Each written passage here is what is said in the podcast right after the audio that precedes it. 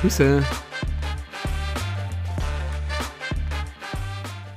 Grüße und herzlich willkommen zu Grüße, dem Podcast, der dir hilft, intensiver zu trainieren, damit du Muskulatur aufbaust und stärker wirst, damit deine Zeit im Training nicht ungenutzt bleibt.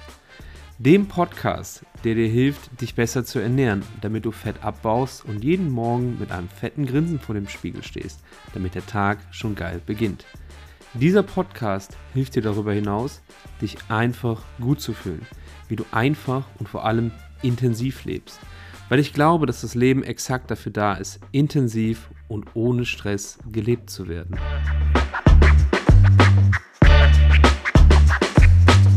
Das ist so, als wenn du, keine Ahnung, beim Friseur sitzt, aber nie die Haare geschnitten bekommst. Merkt man schon, dass natürlich oft übersehen wird, dass man da einfach, wie wir jetzt da kommunizieren, am Ende des Tages mit einem Menschen da, da arbeitet. Des Tages. Wir waren das Naturvölker, die, die vielleicht, wenn einmal Internetzugang haben, besser hinkriegen als wir überprivilegierten Mitteleuropäer, dann liegt es eher an uns und nicht an der Materie selbst.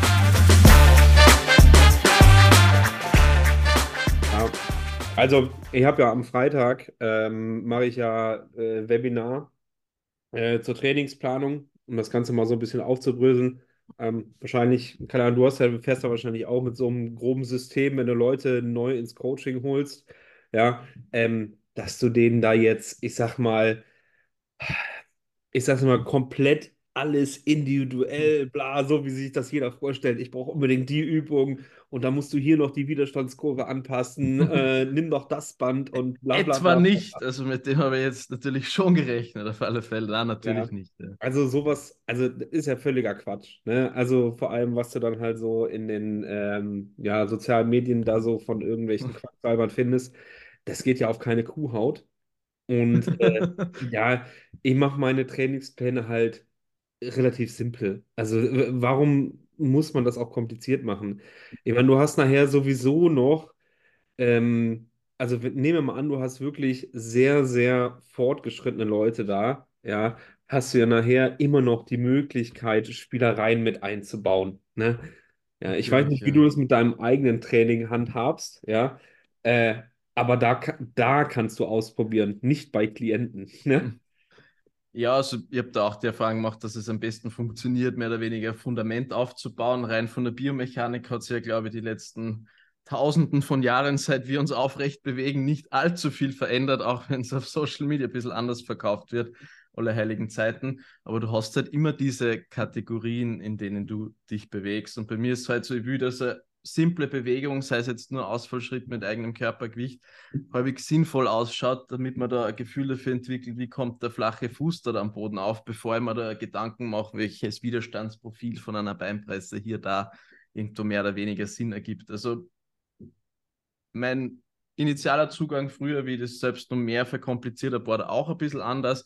Mittlerweile, wo ich halt auch mehr Erfahrung habe mit echten Menschen zusammengearbeitet habe, ähm, finde ich es eigentlich dieses Wortreduktion auch bei der, bei der Trainingsplanung, genauso wie bei Ernährung oder sonst irgendwelchen Spielereien eigentlich sehr, sehr knackig, weil meistens dann auch mehr vorangeht direkt. Ja, ja. was äh, du hast gesagt, du hattest einen anderen Einstieg. Wie? Ich muss ganz ehrlich sagen, durch das ich habe Ende 2019, sage ich mal, war bei mir so ein bisschen der Übergang auch vom, vom Studium so in diese Trainerrichtung, weil mir Studium einfach zu theoretisch war. Und wenn man aus so einem wissenschaftlichen Bereich, sage ich mal, rauskommt, wo man die ganze Zeit mit Papers und Dingen zu tun hat, dann läuft man da irgendwie in Gefahr, das Ganze zu verkomplizieren. Ich habe natürlich dann auch versucht, mir alles an Informationen anzueignen, was möglich ist. Und teilweise sieht man dann halt den, den ja, nicht mehr wirklich durch. Also das ist halt dann irgendwie das, was sich dann eben durch die konkrete Arbeit mit Menschen dann schon verändert hat und dann auch wenn man vor Ort einmal PT gibt, merkt man auch, was passt in 60 Minuten rein, was kann ein normaler Mensch, der jetzt nicht Jahre schon an Trainingserfahrung mitbringt, überhaupt ausführen innerhalb von 60 Minuten. Wo ich dann gemerkt habe, das überfordert auch viele Menschen, was ich da teilweise mir ausgedacht habe, sage ich mal. Das erste halbe Jahr war schon so, 45 Minuten Einführungsvideo nur für den Trainingsplan, wo halt einfach dann auch jeder gesagt hat, okay, gut, da brauche ich mal zwei Wochen nur das zu verstehen ergibt dann am anderen Ende meistens auch relativ wenig Sinn. Ja. Das ist so krass. ich habe ja, ähm, ich habe ja vor, bevor ich das Studio eröffnet hatte, habe ich ja als äh, Ausbilder gearbeitet. Also ich war Trainingsleiter und habe dann halt auch die A Ausbildung der Azubis mit begleitet. Mm, Und das war das cool. Ja. Erste, was ich halt wirklich gemacht hatte, war so, okay, wie macht ihr so eine, so eine, so ein Einführungstraining? Und das ist, also das war wirklich komplett, also es war katastrophal. Also es ist wirklich, also Ja. das, was du gesagt hattest, weißt du, jemand redet wirklich 45 Minuten lang und ich so, ja, wie viel kann der denn überhaupt behalten? Ja, null. Null.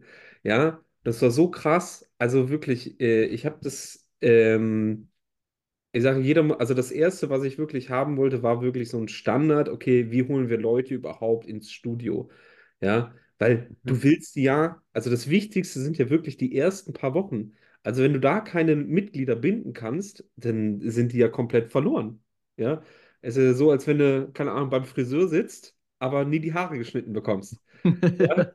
Also, äh, das musst du dir mal vorstellen. Und Das, jetzt das muss ich mir merken, habe ich so noch nie gehört. Das gefällt mir sehr gut. Ja, das trifft Also, wenn du, ich sag mal, jetzt geht's ja wieder los, die Leute sind motiviert, ja. Du bist übrigens die erste Aufnahme im neuen Jahr, also, Freut mich, ja, vielen Dank. Ja. Ähm, wenn du, über, wenn du überlegst, die Leute sind jetzt motiviert, wenn du die nicht abholen kannst, dann werden die keine Kunden, ja, oder keine langfristigen Mitglieder. Ist bei den meisten Studios ja fast egal. Also, wenn du 30 Euro pro Monat zahlst, dann äh, Mhm. ob das jetzt auf dem Konto zu sehen ist oder nicht, ist äh, bei den meisten ja völlig irrelevant. Und damit spielen die meisten ja auch, ja. Ja. Du hast du dann so zwei Jahresverträge, ja, ich zahle ja sowieso, dann gehe ich da mal hin, ja. Aber wenn du jetzt, ich sag mal, in dem Studio, wo ich gearbeitet habe, da hast du halt äh, 80, 90 Euro pro Monat gezahlt. Da war dann noch so Wellness und so ein Kram dabei. Mhm. Ja, aber ganz ehrlich, wenn ich so viel Geld zahle, dann gehe ich auch. Ja, also das verpflichtet dann ja auch, ne? Schmerz des Geldes funktioniert wahrscheinlich bei dir im Ja. Coaching, im Studio. Das ist einfach irgendwas, was oft so ein bisschen stiefmütterlich behandelt wird. Aber ja, wenn ich halt die Discounter-Schiene fahre, dann brauche ich mich auch nicht wundern, dass halt der, der Anreiz da auch schnell verloren geht oder der Bezug da irgendwie auch verloren wird. Weil eben, wenn das ja ja, klassischer Knebelvertrag, der dann vielleicht nach zwölf Monaten automatisiert direkt weiterläuft, dann Ja, spült ja. das halt, sage ich mal, über die Masse Kohle rein. Und ich habe auch, mein Werdegang ist auch klassischer Standard-Fitness-Mitarbeiter von Standort-Instandhaltung, von Kloputzen bis Leute an der Rezeption beschwichtigen, dass der Vertrag halt so ist, wie er ist. Und man lernt da halt vielleicht ein paar kommunikative Skills, aber man merkt auch, dass die meisten das halt einfach pro forma machen Neujahrsvorsatz und sich da dann nicht mehr darüber hinaus Gedanken machen. Ja. Ja. Jetzt hatte ich gerade, du hattest jetzt gerade noch was? Irgendwie einen Aufhänger, aber jetzt habe ich es schon wieder, jetzt habe ich es direkt schon wieder vergessen. Ja. Vielleicht kommt später Ähm, wieder. ja, äh, ich, ich weiß es nicht. Ja. Ähm, du hast ja, du hast gesagt, du hast ja auch auf äh, ganz, sagen wir nennen wir es mal rudimentär angefangen. Also mein Werdegang ist ja auch quasi ähnlich. Ich habe ja, ich weiß gar nicht, ich glaube, ich habe es noch in keinem einzigen Podcast erwähnt. Ich habe ursprünglich eine Ausbildung zum Vermessungstechniker gemacht.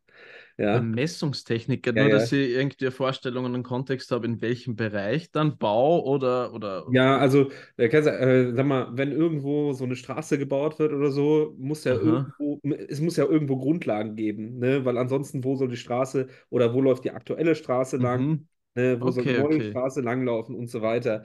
Ja, und ich war dann quasi, äh, soll ich jetzt, soll ich jetzt Idiot sagen, der dann draußen mit diesen Stäbchen und Kameras stand und dann so diese Punkte aufgenommen hat. Also es war absolut katastrophal. Ähm, also es hat auch überhaupt gar keinen Spaß gemacht. Also wirklich null, ja. Das Einzige, was noch ähm, mehr oder weniger erfüllend war, dass ich nach, nachdem ich die Probezeit beendet hatte, irgendwie rumgekommen bin, äh, im Außendienst war und mich dort bewegen konnte. Ansonsten Mhm. ist es halt einfach nur Bürojob. So. Boah, ich, ich habe echt die Krise gekriegt. Ich habe es dann, ich hab's dann durchgezogen, aber währenddessen war halt so dann äh, Krafttraining so mein Halt, wo ich da, da, da konnte ich dann halt Gas geben und die Story hast du wahrscheinlich schon tausendmal von anderen gehört, so, okay, im Training habe ich Ergebnisse gesehen, da konnte ich machen, was ich wollte, da habe ich Selbstwirksamkeit gelernt und so weiter und so fort. Also unabhängig davon, ob ich jetzt, keine Ahnung, gelernter Vermesser bin oder irgendwas anderes, Ja. ähm, das ist, äh, finde es so krass, wie viele Leute ganz woanders angefangen haben. Und ich habe dann genau den gleichen Kram gemacht, ne? Da warst du dann Mäuschen für alles, ja. Ähm, hast über alles geredet, nur über Training wahrscheinlich nicht, ja. Vollkommen richtig, ja. Es wird natürlich so verkauft, okay, du leitest die Leute auf der Trainingsfläche an, aber du kennst es ja auch in so einem Franchise-Studio oder in so einem Kettenstudio, was da für eine Ideologie vorherrscht, weil die sind meistens Studentenjobs einfach, die nicht über die geringfügige Basis hinausgehen, die sie vielleicht die eigene Studienmitgliedschaft so ersparen wollen und dann halt irgendwie da mit dem Smartphone hinter der Ecke irgendwie halt alles andere machen, als wie die Mitglieder dort zu bespielen. Ähm, gibt natürlich von bis, aber ich finde es trotzdem ganz gut. Auch für mich bin ich da sehr happy, dass ich das eben gesehen habe, wie das dann intern abläuft. Ich habe quasi das Vorzeigestudio bei uns in Wien am Börseplatz gesehen, habe da auch meine Erfahrungen sammeln können. Also würde ich nicht skippen wollen, auch nicht im Nachhinein. Ja. Nee, also die Erfahrung finde ich, finde ich gut. Vor allem, also was ich da gelernt habe, ist dann halt so wirklich so mit Menschen so zu kommunizieren, unterschiedlicher Art. Und du musst wirklich also teilweise schon so bipolar sein.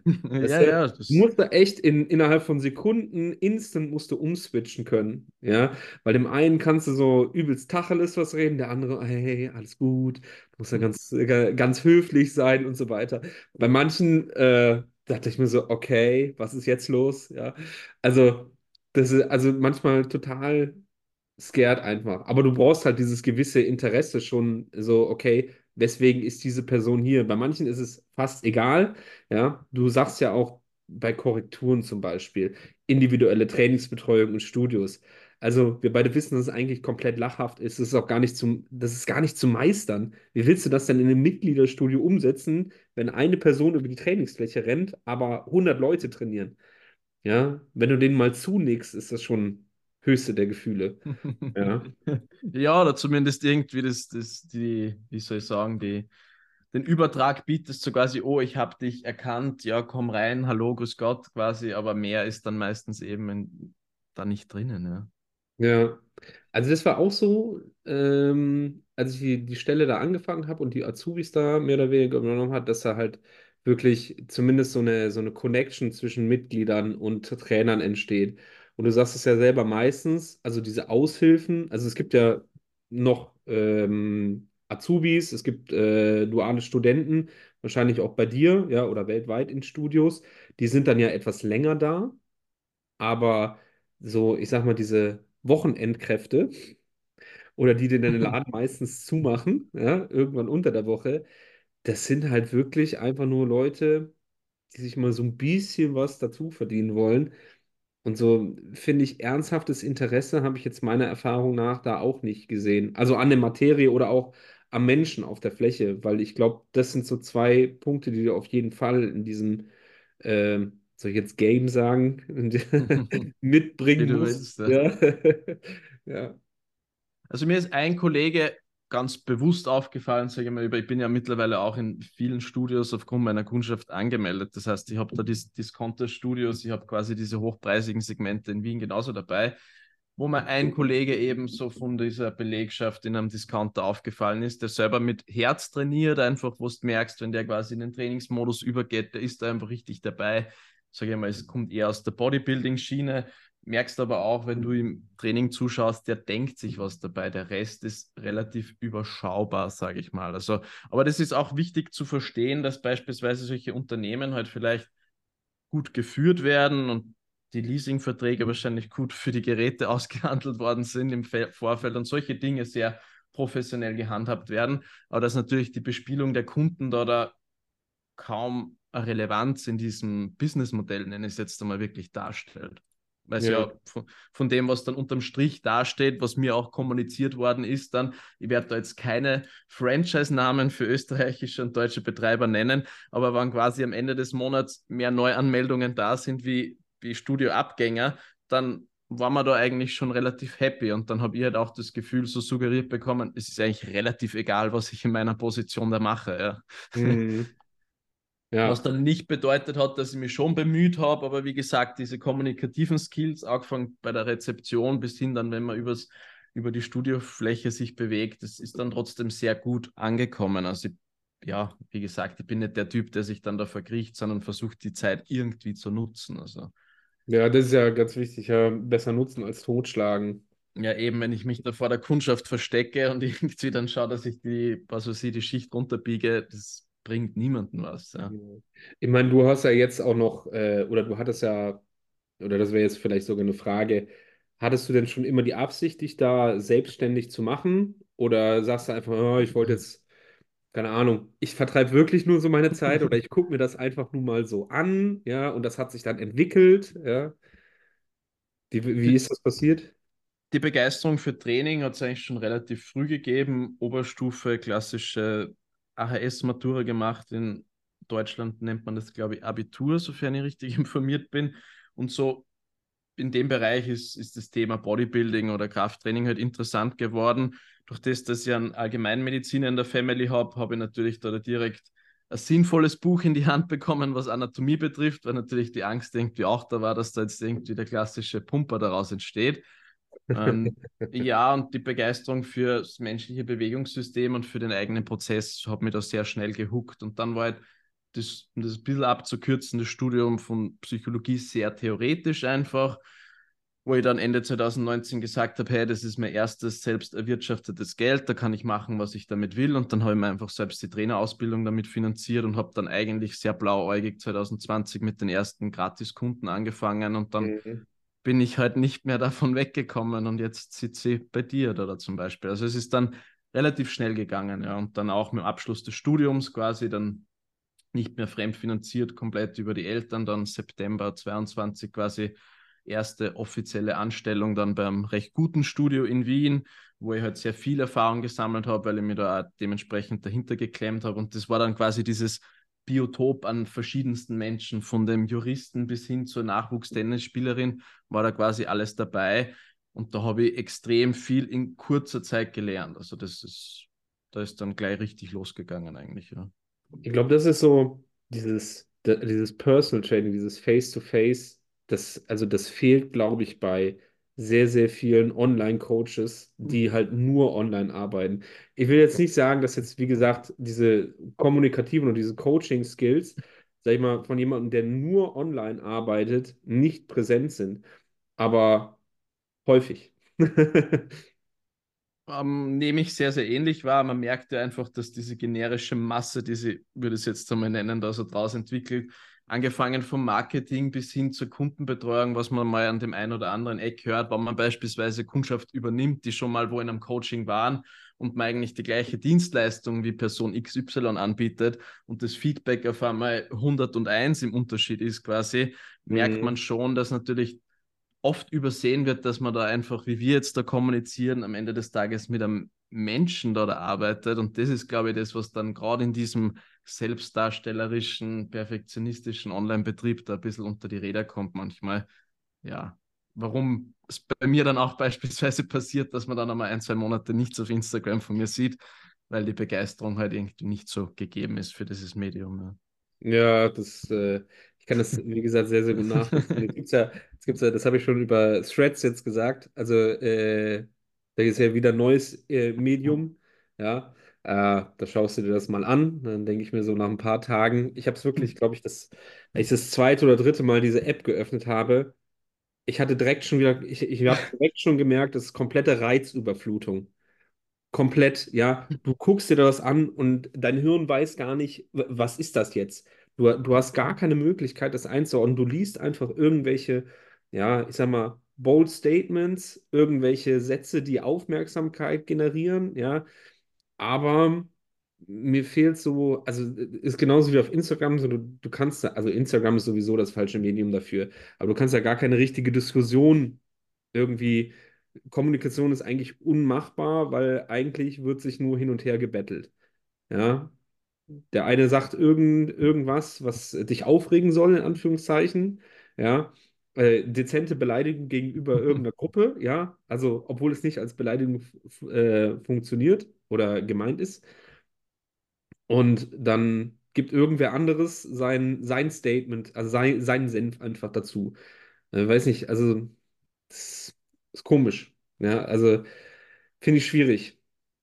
Ja, ich glaube, die Herausforderung besteht darin, überhaupt zu verstehen, was halt bei Instagram gewollt ist. Es ist halt einfach, es werden Meinungen irgendwie in den Umlauf gebracht. Du wirst die Leute halt eben mit gewissen Triggern, sei es jetzt visuell oder sprachlich, was auch immer, abholen. Am Ende des Tages ist wahrscheinlich Instagram der schlechteste Ort, wo ich anfangen würde, irgendwie dediziert noch Information oder noch Know-how zu suchen, weil halt man merkt, dass beispielsweise 30 Sekunden Videos tendenziell die Videos sind, die am besten viral gehen und ausgespielt werden. Und wenn man sich einmal über die 60 Sekunden Marke drüber traut, schläft einem eh schon wieder das Gesicht ein oder dem Standardnutzer. Insofern muss man sie natürlich auch, und das vergessen, glaube ich, viele, auch wenn man jetzt da versiert ist im Umgang mit Marketing, ist man am Ende der Tag, muss man sich immer an dem orientieren, was quasi Meta in dem Fall, das gehört ja mittlerweile, glaube ich, Facebook, Instagram, alles zusammen mhm. im Prinzip vorgibt. Also man kann ja auch nur das nutzen, was man zur Verfügung gestellt bekommt, weil wie beispielsweise meine Dienstleistung oder mein Coaching-Service-Aufbau hat jetzt mit dieser Repräsentative über Instagram genau gar nichts zu tun. Also das ist ja dann auch das nächste. Da habe ich viel mehr Möglichkeiten, eben über Kommunikation, über persönlichen Austausch da einzusteigen. Das ist ja nur dieses kurze Snippet, bekomme ich deine Aufmerksamkeit oder nicht und dann ist eh schon wieder der nächste da. ja, ja. Und habe ich das richtig verstanden? Du bist in, in mehreren Studios jetzt in Wien angemeldet und gibst dort vereinzelt PTs. Genau, also der Großteil meiner privaten Kundschaft ist auch in sehr verschiedenen Studios. Also ich habe jetzt quasi Leute, die ich zu Hause betreue, die, wo ich quasi auch die Anfahrt auf mich nehme, die in diesem Hybridprogramm bei mir sind, quasi Online-Coaching und je nachdem, wie groß der Umfang halt ist, dann PTs auch. Ähm, und auch viele Menschen aus dem oder Kunden und Kundinnen aus dem Online-Coaching, die alle paar Wochen sagen, da hätte ich gerne ein Studio, also hätte ich gerne eine Session eben mit dir im Studio, wo ich halt dann auch noch gedrungen mich anmelden muss. Also damit ich da halt dann auch auftanzen kann. Aber wie gesagt, die Preisspanne ist jetzt bei diesen Franchise-Studios sehr überschaubar dieses eine Studio, wo ich selbst privat auch trainiere, das kostet eh dementsprechend mehr, da ist der Rest der Kundschaft auch noch situiert. Es sind quasi eins, zwei, drei Studios, wo ich jetzt quasi laufende Mitgliedschaften habe. Ja. Okay, also du, mal, du fährst noch Hybrid also bist jetzt nicht nur online dann da oder Nein, und das ist auch nicht das Ziel, ehrlich gesagt, weil ich das eigentlich auch für meinen Arbeitsalltag sehr schätze, so wie heute zum Beispiel, wenn ich da drei Leute in der Früh bespiele, von, von 7 bis 10 Uhr beispielsweise, dann komme ich da mit ganz einem anderen Tonus irgendwie in den Tag rein, als wenn ich den ganzen Tag vom Rechner sitze. Ich mache ja das am Ende des Tages, weil ich gern mit Menschen arbeite. Yeah. Wenn ich mir dann nur vor den Rechner klemme und die ganze Zeit nur in der Kamera reinquatsche, dann werde ich wahrscheinlich irgendwann mal verrückt werden oder so, keine Ahnung. Also, ja, das kenne ich. Und ja. das macht es für mich auch knackig, weißt Dann bin ich unter Leuten und da sehe ich ja auch aus den drei PTs heute, auch wenn es jetzt nicht total neue Erfahrungen sind, nehme ich mir da auch wieder Kleinigkeiten raus, die beispielsweise in meinen Coaching-Service wieder einfließen lassen kann. Und eh wie du vorher schon gesagt hast, ich glaube, dass das vielen Menschen eben abgeht, die in diesem Bereich tätig sind und einfach nur von einer Online-Trainer-Lizenz ins Online-Coaching übergehen und dann Online-Menschen quasi bespielen und dann noch Online-Marketing machen und einen Online-Newsletter machen und halt eigentlich sich nie, sage ich mal, in die große, weite Welt daraus begeben, weil ich bin eher der Typ, bei mir scheitert es wahrscheinlich weniger an der Expertise. Ich habe die Überwindung braucht, mich quasi da mal ein bisschen zu beweisen an einem hochfrequentierten PT-Studio. Habe da aber wahrscheinlich in zwei Monaten mehr gelernt, als wenn ich 24 Monate lang irgendwelche Online-Kurse besucht hätte. Also das ist halt genau der springende Punkt. Ich habe da mit Trainern reden dürfen, mich austauschen dürfen, die seit 40 Jahren teilweise den Beruf ausüben. Also dieses Studio, wo ich da in Wien war, das war mitunter dieses Homesplace des Europas verkaufsstärkstes ähm, PT-Studio. Also da hat es noch eines in London gegeben, was quasi in den letzten Jahren da, da herausgestochen ist. Mittlerweile ist nicht mehr der Fall, leider, aber da war das früher normal, dass da 30, 40 PTs auf selbstständiger Basis, was ich erzählt bekommen habe, da durchgehend Leute bespielt haben und dieser Spirit war schon noch irgendwo da, dass das auch normal ist, wenn man mit Training anfängt, dass man sich zumindest einmal ein, zwei Trainerstunden nimmt, du hast eine Einführungsstunde bekommen, du hast äh, zumindest ein bisschen einen sinnvollen Trainingsplan und eine Nachbetreuung bekommen, wo man auch als Kunde ganz anders Gefühl suggeriert bekommt, was kann ich da überhaupt machen, als wie diese Friss- oder Stirb-Mentalität, die halt viele andere Studios da fahren. Ja. ja, ja. Ja, das fand ich, ich, ich, ich weiß gar nicht mehr, wie genau das bei mir, also ich wollte, ich habe das ja alles nebenberuflich halt gemacht. Ich habe irgendwann gesagt, so, hey, ich, äh, jetzt habe ich meine Ausbildung mehr oder weniger beendet, also die theoretische Sache. ja dann schon immer im Studium Präsenzphasen, also nebenberuflich im Studium Präsenzphasen. Und dann habe ich, boah, wo habe ich denn angefangen? Da war auch ähm, in einem, boah, wie heißt das? Just Fit. Also Mhm. irgendwie so eine Kölner, Kölner Marke. Also ich habe ja da noch in Rhein, im Rheinland gewohnt. Ähm, und dann habe ich da die Wochenendschichten gemacht. Mhm.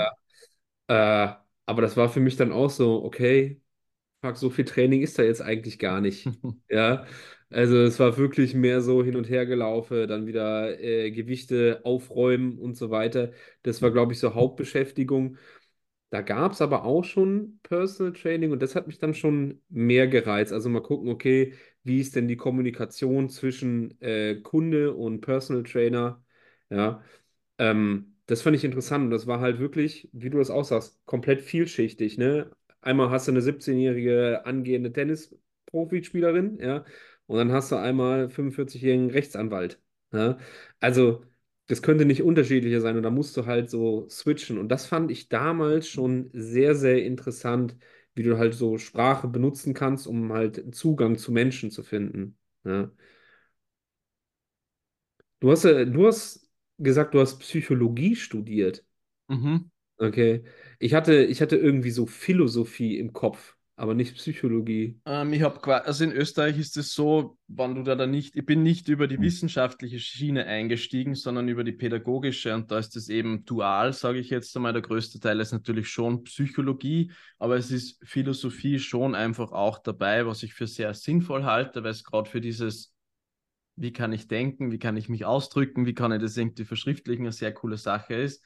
Ähm, und da findet es natürlich auch seinen Platz. In Österreich ist dann so, wenn das in die therapeutische Richtung weitergeht, musst du das eh alles privat machen. Das heißt, es hört dann quasi eh nach diesem universitären Betrieb auf und dann musst du halt extrem viel Supervision, praktische Stunden und dementsprechend Kohle auch in die Hand nehmen, dass du dann überhaupt in dem Feld tätig werden darfst. Also das ist auch ein bisschen ein längerfristiger Plan. Natürlich fließt das in meine Coachingarbeit ein habe den Eindruck, dass ich da mittlerweile schon versiert genug bin, weil ich mit dem Thema Therapie relativ früh Kontakt hatte tatsächlich, ähm, auch jetzt auf privater Ebene.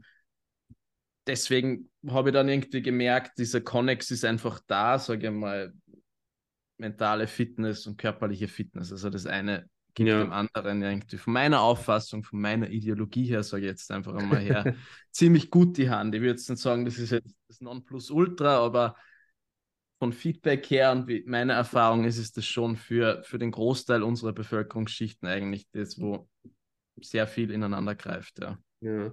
Also ganz ehrlich, ich denke, jeder gute Coach, also wirklich guter Coach oder die, die sich dann überhaupt Coach nennen sollten, ja, dürfen. Schwieriger Begriff, ja. Ja, das ist halt, ist halt nichts geschützt. Also im Prinzip kannst du dir das ja einfach auf die Fahne schreiben. Und ja, was heißt das jetzt? Du hast es ja eben schon angesprochen. Leute, die schon mal zu dir, also die schon mal in einem Coaching waren und dann zu dir kommen und sagen dann, hey Julian, das ist ja kom was komplett anderes. Ja? Also, wie kann das denn sein, ne? Du hast die, die, den gleichen Deckel, aber Mhm. zwei verschiedene Inhalte. Ja, also, das ist ja, also erfahrungsgemäß kann ich das bei mir auch einfach nur bestätigen. Also, das ist manchmal, äh, kriege ich mir sehr irre, was du alles machst.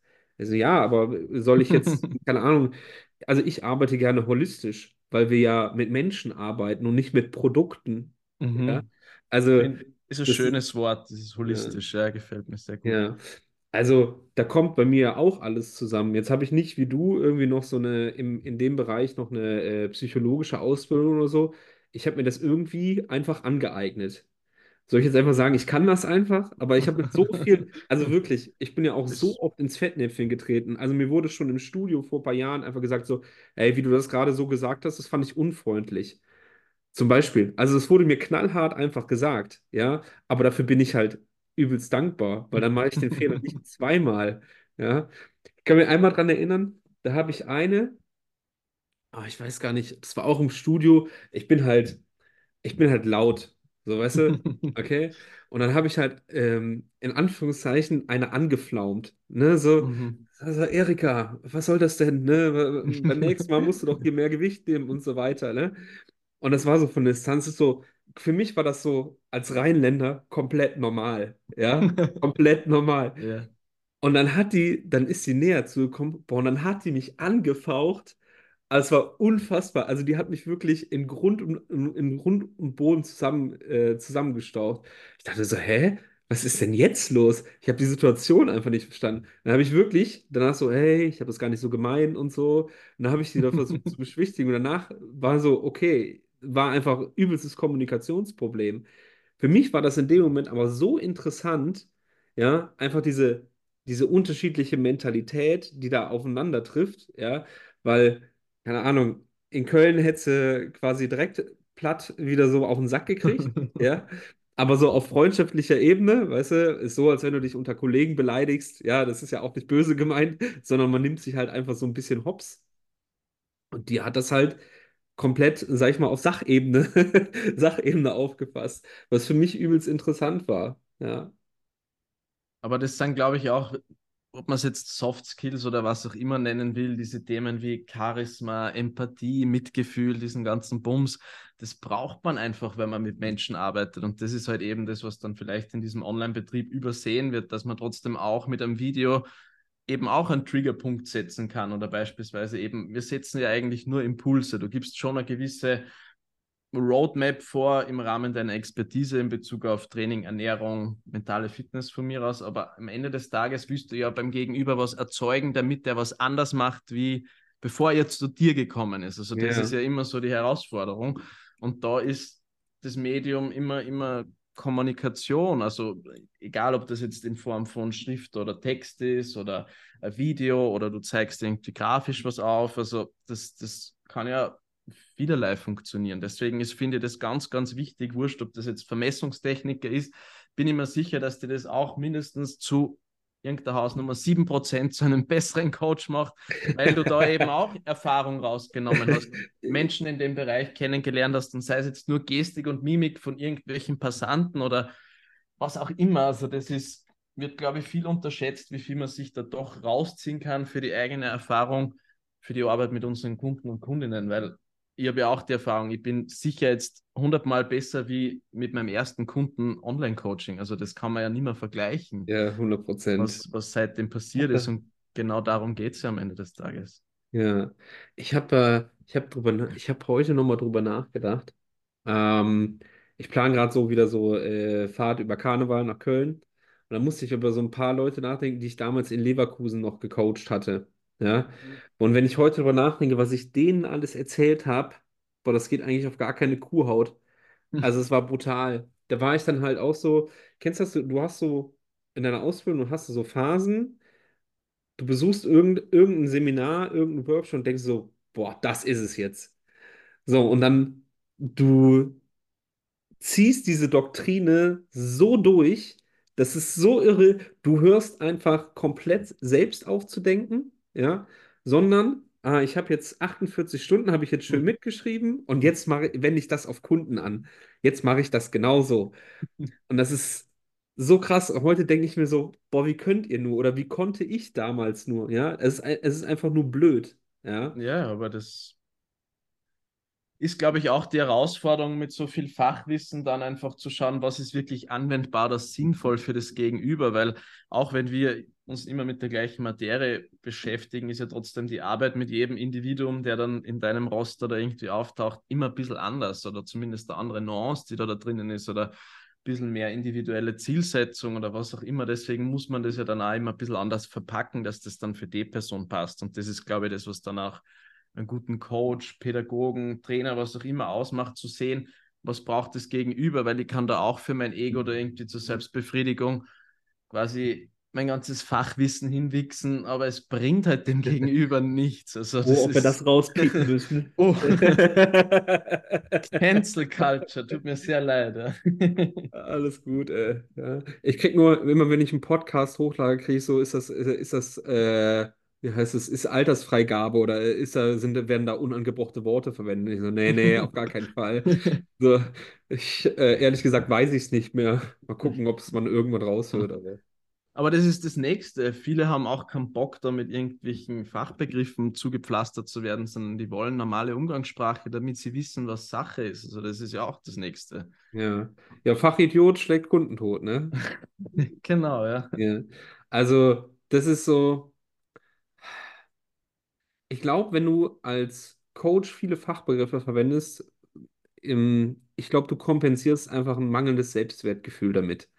Ja, weil ich hatte ehrlich gesagt, das ist, das habe ich erst seit, boah, ich weiß gar nicht, wann das war. Ich glaube, das war im ersten oder zweiten Lockdown. Da hatte ich so die, äh, da war ich in so einem kostenfreien Coaching. Das war so eine, so eine, so eine Wochenaktion, mehrere Calls und so weiter. Und ähm, dann sollte man in eine Gruppe schreiben, okay, was, was einen davon abhält, so nach außen zu gehen. So, also so wirklich authentisch mit seiner kompletten Persönlichkeit, ja. Weil mh, das ist ja, trotzdem ist ja irgendwo ja so eine Barriere. Also ich hatte das zumindest, ja. Und mein Problem war es, dass ich, pass auf, ich hatte den Glauben, dass ich Sachen zu einfach formuliere, zu platt formuliere. Ich habe das in die, in diese Gruppe reingeschrieben und habe von drei Leuten, die mich sowieso kannten, und mir so, was? Alter, ich wünschte, ich könnte das so formulieren. Aber so von drei Personen einfach nahtlos weg. Und dachte ich mir so, wieso formulierst du das nicht einfach immer so einfach? Ja, und das, was ich als großen Kritikpunkt an mir selbst immer gesehen hatte, war im Prinzip nachher mein, mein großer Pluspunkt. Weil ich mache Sachen, ich mache, ich benutze gerne Metaphern. Ja, ich mache Sachen gerne einfach. Zum Beispiel wie das Warten beim Friseur. Ja, also über sowas muss ich eigentlich nicht lange nachdenken. Das, das, das, das fliegt mir so zu. Ja? Und das ist dann auch in, ähm, ja, es ist im, im Coaching ist es dann halt auch immer eine äh, interessante Sache. Mal gucken, was dann dabei rumkommt, weißt du? Aber das ist, glaube ich, auch die Herausforderung, die dann uns irgendwie widerfährt, dass man da eben schaut, wie bringe ich das rüber, wie kommt es an und was, wo ist der Nutzen beim, beim, beim Gegenüber dann, ne? Ja, genau. Also darum geht es ja. Ne? Als Dienstleister steht ja der Kunde im Vordergrund und nicht man selbst. Und So. wenn ich da jetzt 16 Gliedsätze brauche, damit ich dem irgendwie Hüftstreckung erkläre, oder ich sage ihm, wir stellen da die Bank hin, du sollst mit den Unterschenkeln da den Kontakt wahren und schiebst bitte mit der Hüfte nach hinten, wie wenn du die Teller voll hältst und mit dem Hintern eine Türe zumachen willst, dann funktioniert das meistens relativ viel schneller und besser, als wenn ich ihm da irgendwie von Innenrotation, vom Oberschenkelhalsknochen irgendwas erzählt, das den einfach auch, das habe ich zu wissen, damit ihm nichts passiert und dass ich da die Abläufe vor Augen habe. Aber Ja. der kommt hier, gibt mir Kohle auf die Hand, damit ich ihm ein gewisses Problem abnehme oder bei der Auseinandersetzung oder Herausforderung weiterhelfe. Das ist Ja. von meiner Auffassung her Coaching. Aber das ist halt in so einem Online-Feld, wo man dann irgendwie auch deswegen für mich ganz wichtig, dass ich mich von dem Begriff Mindset-Coaching, was ich jetzt so die letzten Wochen und Monate gesehen habe, irgendwie da, da bewusst distanziere, weil das auch wieder so krass missbraucht wird von irgendwelchen Leuten, die ja teilweise halt nicht so versiert sind, von meiner Auffassung her. Ja. Ja, also du hast es gerade gesagt, du, du bist da, um, äh, ich sag mal, jemandem was beizubringen und nicht jemanden zu belehren oder auszubilden. Weißt du? Du willst ja, wenn du einen Kunden hast, du willst ja keinen Trainer aus dem machen. Ja, sondern der will einfach nur wissen, okay, ich mache die Übung gut, ich mache sie effizient, ich mache sie so, dass sie mir nicht wehtut und ich komme dann voran. Ja, also that's, that's it. Ja, Und also ich bin das, auch. Hm? ja, Also ich bin auch, ähm, wo ich die, wo ich ähm, die Fortbildung gemacht habe, war ich auch immer so, okay, ein, zwei Sätze pro Übung, mehr nicht. Ja, weil ganz ehrlich, ich kann dir alles Mögliche, wenn, wenn ich jemandem Kreuzbeben beibringe, ich kann dir 10.000 Sachen erzählen. So, aber wahrscheinlich werden dir von den 10.000 nur zwei oder drei helfen. Oder du kannst dir zwei, drei behalten. Ja, that's it. Ja, also wenn, für mich ganz wichtig, äh, wenn es scheiße aussieht, mache ich was anderes. Ja, also es ist eine ganz, ganz ehrlich, das kann ja auch jeder Laie beurteilen, wenn etwas scheiße aussieht. Also äh, wirklich, also da, gibt es ja, da gibt's ja eine ganz breite Spannung. Also, nee, so nicht, dann machen wir es nicht. Ja. Und nächste ist dann, okay, es sieht ganz gut aus, du verletzt dich nicht. Und da können wir dann drauf aufbauen. Und dann gebe ich dann tatsächlich so Tipps und Cues, äh, wie man es besser machen kann.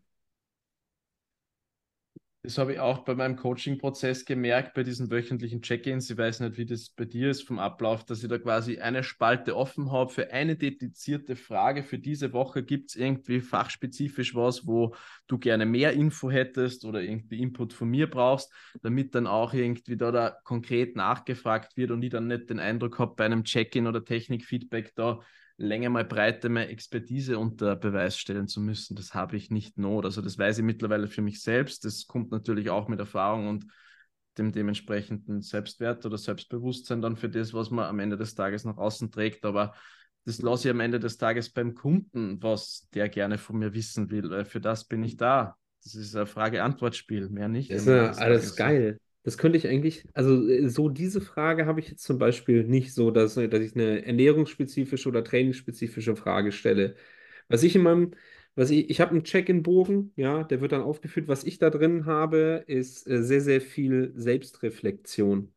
Ja, zum Beispiel frage ich erstmal, also ich bin ja jemand, der, ich will positive Antworten haben, ja. Also frage ich zum Beispiel so, okay, erzähl mir vom besten Tag der Woche. Ja, ich will das Negative äh, fast eigentlich gar nicht ansprechen. Ja, so und dann frage ich so, okay, wie fühlt sich, wie hat sich Training angefühlt, wie hat sich Ernährung angefühlt? Und dann frage ich aber auch, warum denn? Ja, weil äh, ansonsten habe ich wieder keine Referenz. Und das, was du sagst, willst du noch irgendwas wissen? Ich habe zum Abschluss habe ich immer zwei Fragen. Und zwar eine, okay, was ist das denn? Fliegen hier Luftballons durch die Gegend. Ja. Ähm, wow, ja. ja. Ihr habt zwei Fragen und zwar Punkt Nummer eins: nächste Woche ist ein Erfolg, wenn. Ja, das lasse ich offen. Und dann willst du mir noch irgendwas sagen. So, dann könnte ich jetzt im Prinzip auch, das mit, war eine gute Idee. Mit so Training, Ernährung, ist gut. Vielleicht nehme ich das mit auf. Und da merkt man eben, wenn wir wieder auf diesen Social Media Betrieb zurückkommen, gerade sage ich mal von jüngeren Menschen, dass dann eben diese Hype-Themen immer wieder mal vorkommen. Jetzt beispielsweise letzte Woche war bei einem von meiner Youngsters dabei nasale Atmung. Wie wichtig ist, dass ich mir jetzt den Mund zutape beim Schlafen, weil ich habe das bei Person XY gesehen, dass ich da quasi ja, Sauerstoffmangel im Hirn teilweise auch bekommen kann. Also es wird ja immer sehr, ja, sehr krass oder sehr überzeichnet, sage ich mal, dann auch ein bisschen propagiert auf Social Media, wo man dann einfach auch merkt, man greift genau diese Fragen auf, die für das Individuum gerade relevant sind. Und wenn nicht, dann gibt es eben auch nichts zum Sagen. Dann kann man auch sagen, hey, wir haben irgendwie eine konstruktive Woche gehabt.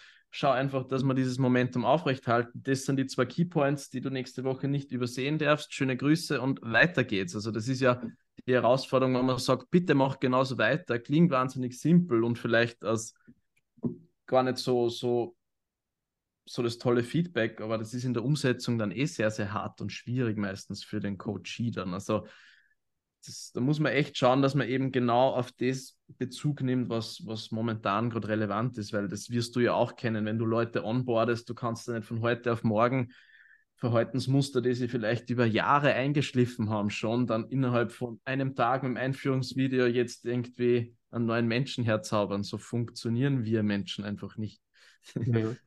Wie gesagt, es äh, geht ja um Personen, nicht um Produkte. Ne? Ja, eben. Ja. Ich finde das, äh, das, was du gerade gesagt hast, so, okay, dieses Feedback, ja, wir machen einfach weiter so, ist eigentlich so, eigentlich ist es das beste Statement, was du raushauen kannst, weil alles funktioniert. So, und manchmal habe ich so das Gefühl, boah, das war gar nicht so viel Arbeit, weißt du? Aber genau da, das, das liegt ja dann in der, in der Kunst da drin. Also musst du wahrscheinlich vorher als Coach relativ viel richtig gemacht haben. Ja? Obwohl du vielleicht gar nicht so viel weitergegeben hast, aber für den Kunden ist es dann nachher easy umzusetzen. Wir können einfach mit dem Prozess weitermachen, wir brauchen gar nichts verändern. Ja, ähm, also mega, eigentlich ist es das Beste, wie gesagt, also mega Feedback. So, nö, brauchst nichts erzählen, ja, wir machen einfach weiter. Und ich will ja irgendwo den Handlungsspielraum beim Gegenüber vergrößern. Ich will mir ja einfach auch als Eigennutzen nicht noch mehr Arbeit machen, dass ich da irgendwie so Abhängigkeitsstruktur, wenn da beispielsweise ein Gerät besetzt ist, dann will ich einfach mindestens nach Woche 6, 7, 8 von mir aus voraussetzen, dass der in Eigenregie entscheiden kann, auf welche Übung kann ich umsteigen. Wenn jetzt zum Beispiel im Jänner, Februar die Studios überlaufen sind, muss der einfach ein bisschen das schon gecheckt haben, was er dann irgendwie machen kann. Da bin ich nicht die Ansprechperson, dass ich ihm ja, so quasi alles abnehme zu jedem Zeitpunkt. Das ist für mich keine Form von Coaching. Ja. Ja, oder also was äh, schon in den ersten Wochen feststehen sollte, okay, welche Reihenfolge an Übungen, ne? Oder welche, in, in welcher Reihenfolge machst du die? Weil jetzt wird definitiv mal, wie du selber sagst, auch irgendwas besetzt sein. Ja, ähm, ist in der Vergangenheit auch schon vorgekommen. Wo, wohin wechselst du, wenn es tatsächlich komplett überfüllt ist? Ne? Also viele, das habe ich in den letzten Monaten voll oft gelesen, nee, du bleibst, du wartest einfach. Okay, ganz ehrlich, ich, ich für mich, ich kann warten. Ich kann warten. So, ich, wenn ich keinen Zeitdruck habe, alles cool, ja. Aber die meisten haben halt nicht so, keine Ahnung, 90 Minuten, zwei Stunden Sessions. Ja, die wollen in 60 Minuten, wollen die durch sein, dann noch duschen und dann raus aus dem Studio. Also maximale Aufenthaltszeit vielleicht 75, 90 Minuten oder so. Ähm, und dann ab nach Hause und was essen. Ja. Mhm. Und da kannst du halt einfach nicht so, ja, ich warte jetzt einfach, bis die Langhantel frei ist. Ja, Ja. das kannst du mit Athleten machen, aber ähm, nicht halt mit, äh, ich sag mal, soll ich jetzt Berufstätigen sagen? Athleten sind ja auch berufstätig, aber du weißt, was ich meine. Ja, also wenn du Kind und Kegel hast, Dann dann, ist natürlich Zeit auf alle Fälle der springende Punkt. Ja, wenn ich ja, jetzt Familienvater bin, der beispielsweise den Nachwuchs versorgen muss, irgendwie eine 40 Stunden plus Woche habe, dann hat mich das nicht zu interessieren, einfach ob ich da jetzt irgendwie 10, 15 Minuten auf der Station irgendwie warten muss, wo vielleicht dann überhaupt schon Gemeinschaftsbetrieb ist. Dann erziehe ich den Kunden quasi entweder so, dass er da hingeht und so weit ist und dann, sage ich mal, für sich selbst einsteht, dass er sagt, hey, wir wechseln uns jetzt ab quasi und das passiert dann auch. Oder man ja, sagt einfach, ich habe hier und hier zwei Ausweichmöglichkeiten, die man natürlich dann mit dokumentiere, in meinen Sheets das verankert, damit ich beim nächsten Mal genau wieder weiß, hey, da habe ich das letzte Mal ähm, Hausnummer XY so oft bewegt, dann kann ich da das nächste Mal drüber zurückgreifen. Und das ist irgendwie was, er muss keine Nachricht schreiben, ich muss nicht antworten, der weiß in Eigenregie, was zu tun ist und die Kugel läuft, weißt du, also das finde ich viel, viel wichtiger, als wie das Ganze irgendwie die ganze Zeit mit der Spitzhacke da ganz kompliziert zu bearbeiten und jeden Tag das Rad neu zu erfinden. Also das ja. halte ich Also, nicht für das, sinnvoll. du, Ja. hat- du hattest das ja gerade eben schon mal gesagt, du willst ja auch keine, keine Abhängigkeit äh, ja, die, deine Kunden nicht zur Abhängigkeit erziehen, ne, sondern zu einer gewissen Selbstständigkeit. Ja, und das ist ja auch das Schöne am Coaching, wenn das, ich sag mal, nehmen wir mal an, bis sechs Monate, bist mit dem Kunden durch, ja. Im Prinzip weiß der Kunde alles, aber er will trotzdem mit dir weiterarbeiten. Das ist halt so, das ist halt so eine schöne Geschichte, ne? Also, ähm, für mich ist größter Erfolg, das lässt sich halt, äh, ich sag mal, medial kaum dokumentieren, ja. Wenn Leute mir nach über einem Jahr noch schreiben, so, hey, Gewicht ist immer noch top, Ernährung, ich komme immer noch zurecht, Training läuft super, ich habe so viel noch von damals mitgenommen, äh, ich bewege mittlerweile das und das und so weiter. Das ist geil, wenn man mir nach einem Jahr noch schreibt, welche Erfolge erzielt werden oder welche Gewohnheiten noch etabliert sind, ja. Das lässt sich natürlich in einem Vorher-Nachher-Foto nicht festhalten. Ja? Also ganz ehrlich, jeder kann für acht bis zwölf Wochen Erfolg haben. Es ist, also ehrlich gesagt, ist es, ist es ja keine Kunst, ja. Aber wie oft hörst du, ah, ja, dann kam so eine stressige Phase, dann habe ich wieder normal gegessen, dann habe ich wieder anders trainiert, irgendwas, ja. ja. Und dann habe ich wieder fünf bis zehn Kilo zugelegt. Ja, ist ja cool. Ja. Also, das, das finde ich extrem wertvoll. Also ich habe erst letztens Urlaubsvideo von einem Kunden bekommen, das quasi einer meiner ersten unter dem Reiter professionellen Kunden war, der mir Video geschickt hat von Sardinien, von der Urlaubsanlage, irgendwie gesagt hat, boah, ich laufe da oben ohne in der Badehose rum, obwohl wir uns jetzt ein Jahr nicht gehört haben, rennt quasi alles so weiter, wo ich mir denke, natürlich hätte ich den Kunden irgendwie binden können. Also ich sehe mich auch in der Lage, da so, wenn ich wollte oder wollen würde, gewisse Individuen da lange, länger an mich zu binden, als wie es von der Eigeninitiative dann her passiert. Aber das ist für mich dann auch irgendwo respektlos bis zu einem gewissen Grad. Also ich will die Leute nicht verarschen. Also das ist, ja. es Also- ja fürs Leben irgendwie was mitnehmen und eben dieser Handlungsspielraum, dass die dann selbstständiger vielleicht ihren Kollegen und Kollegen auch was erzählen können, wie es bei ihnen funktioniert hat, sehe ich dann einen größeren Mehrwert, als wie dass quasi mehr Kohle bei mir bleibt. Also das Ja. Ich finde das, also ich finde das ganz gut, weil die Entscheidung soll ja letzten Endes wirklich beim Kunden liegen. Ne? Und die Frage ist, Okay, Punkt Nummer eins ist, braucht er dich noch? Wenn er dich nach sechs Monaten noch braucht, hast du deinen Job einfach schlecht gemacht. Würde ich jetzt, oder ich habe meinen Job sch schlecht gemacht. Ja, also wenn er wirklich, wenn diese, noch dieses Abhängigkeitsverhältnis besteht, dann läuft irgendwas falsch. Ja, wenn dich der Kunde aber noch haben will, ja, dann hast du im Prinzip so alles richtig gemacht.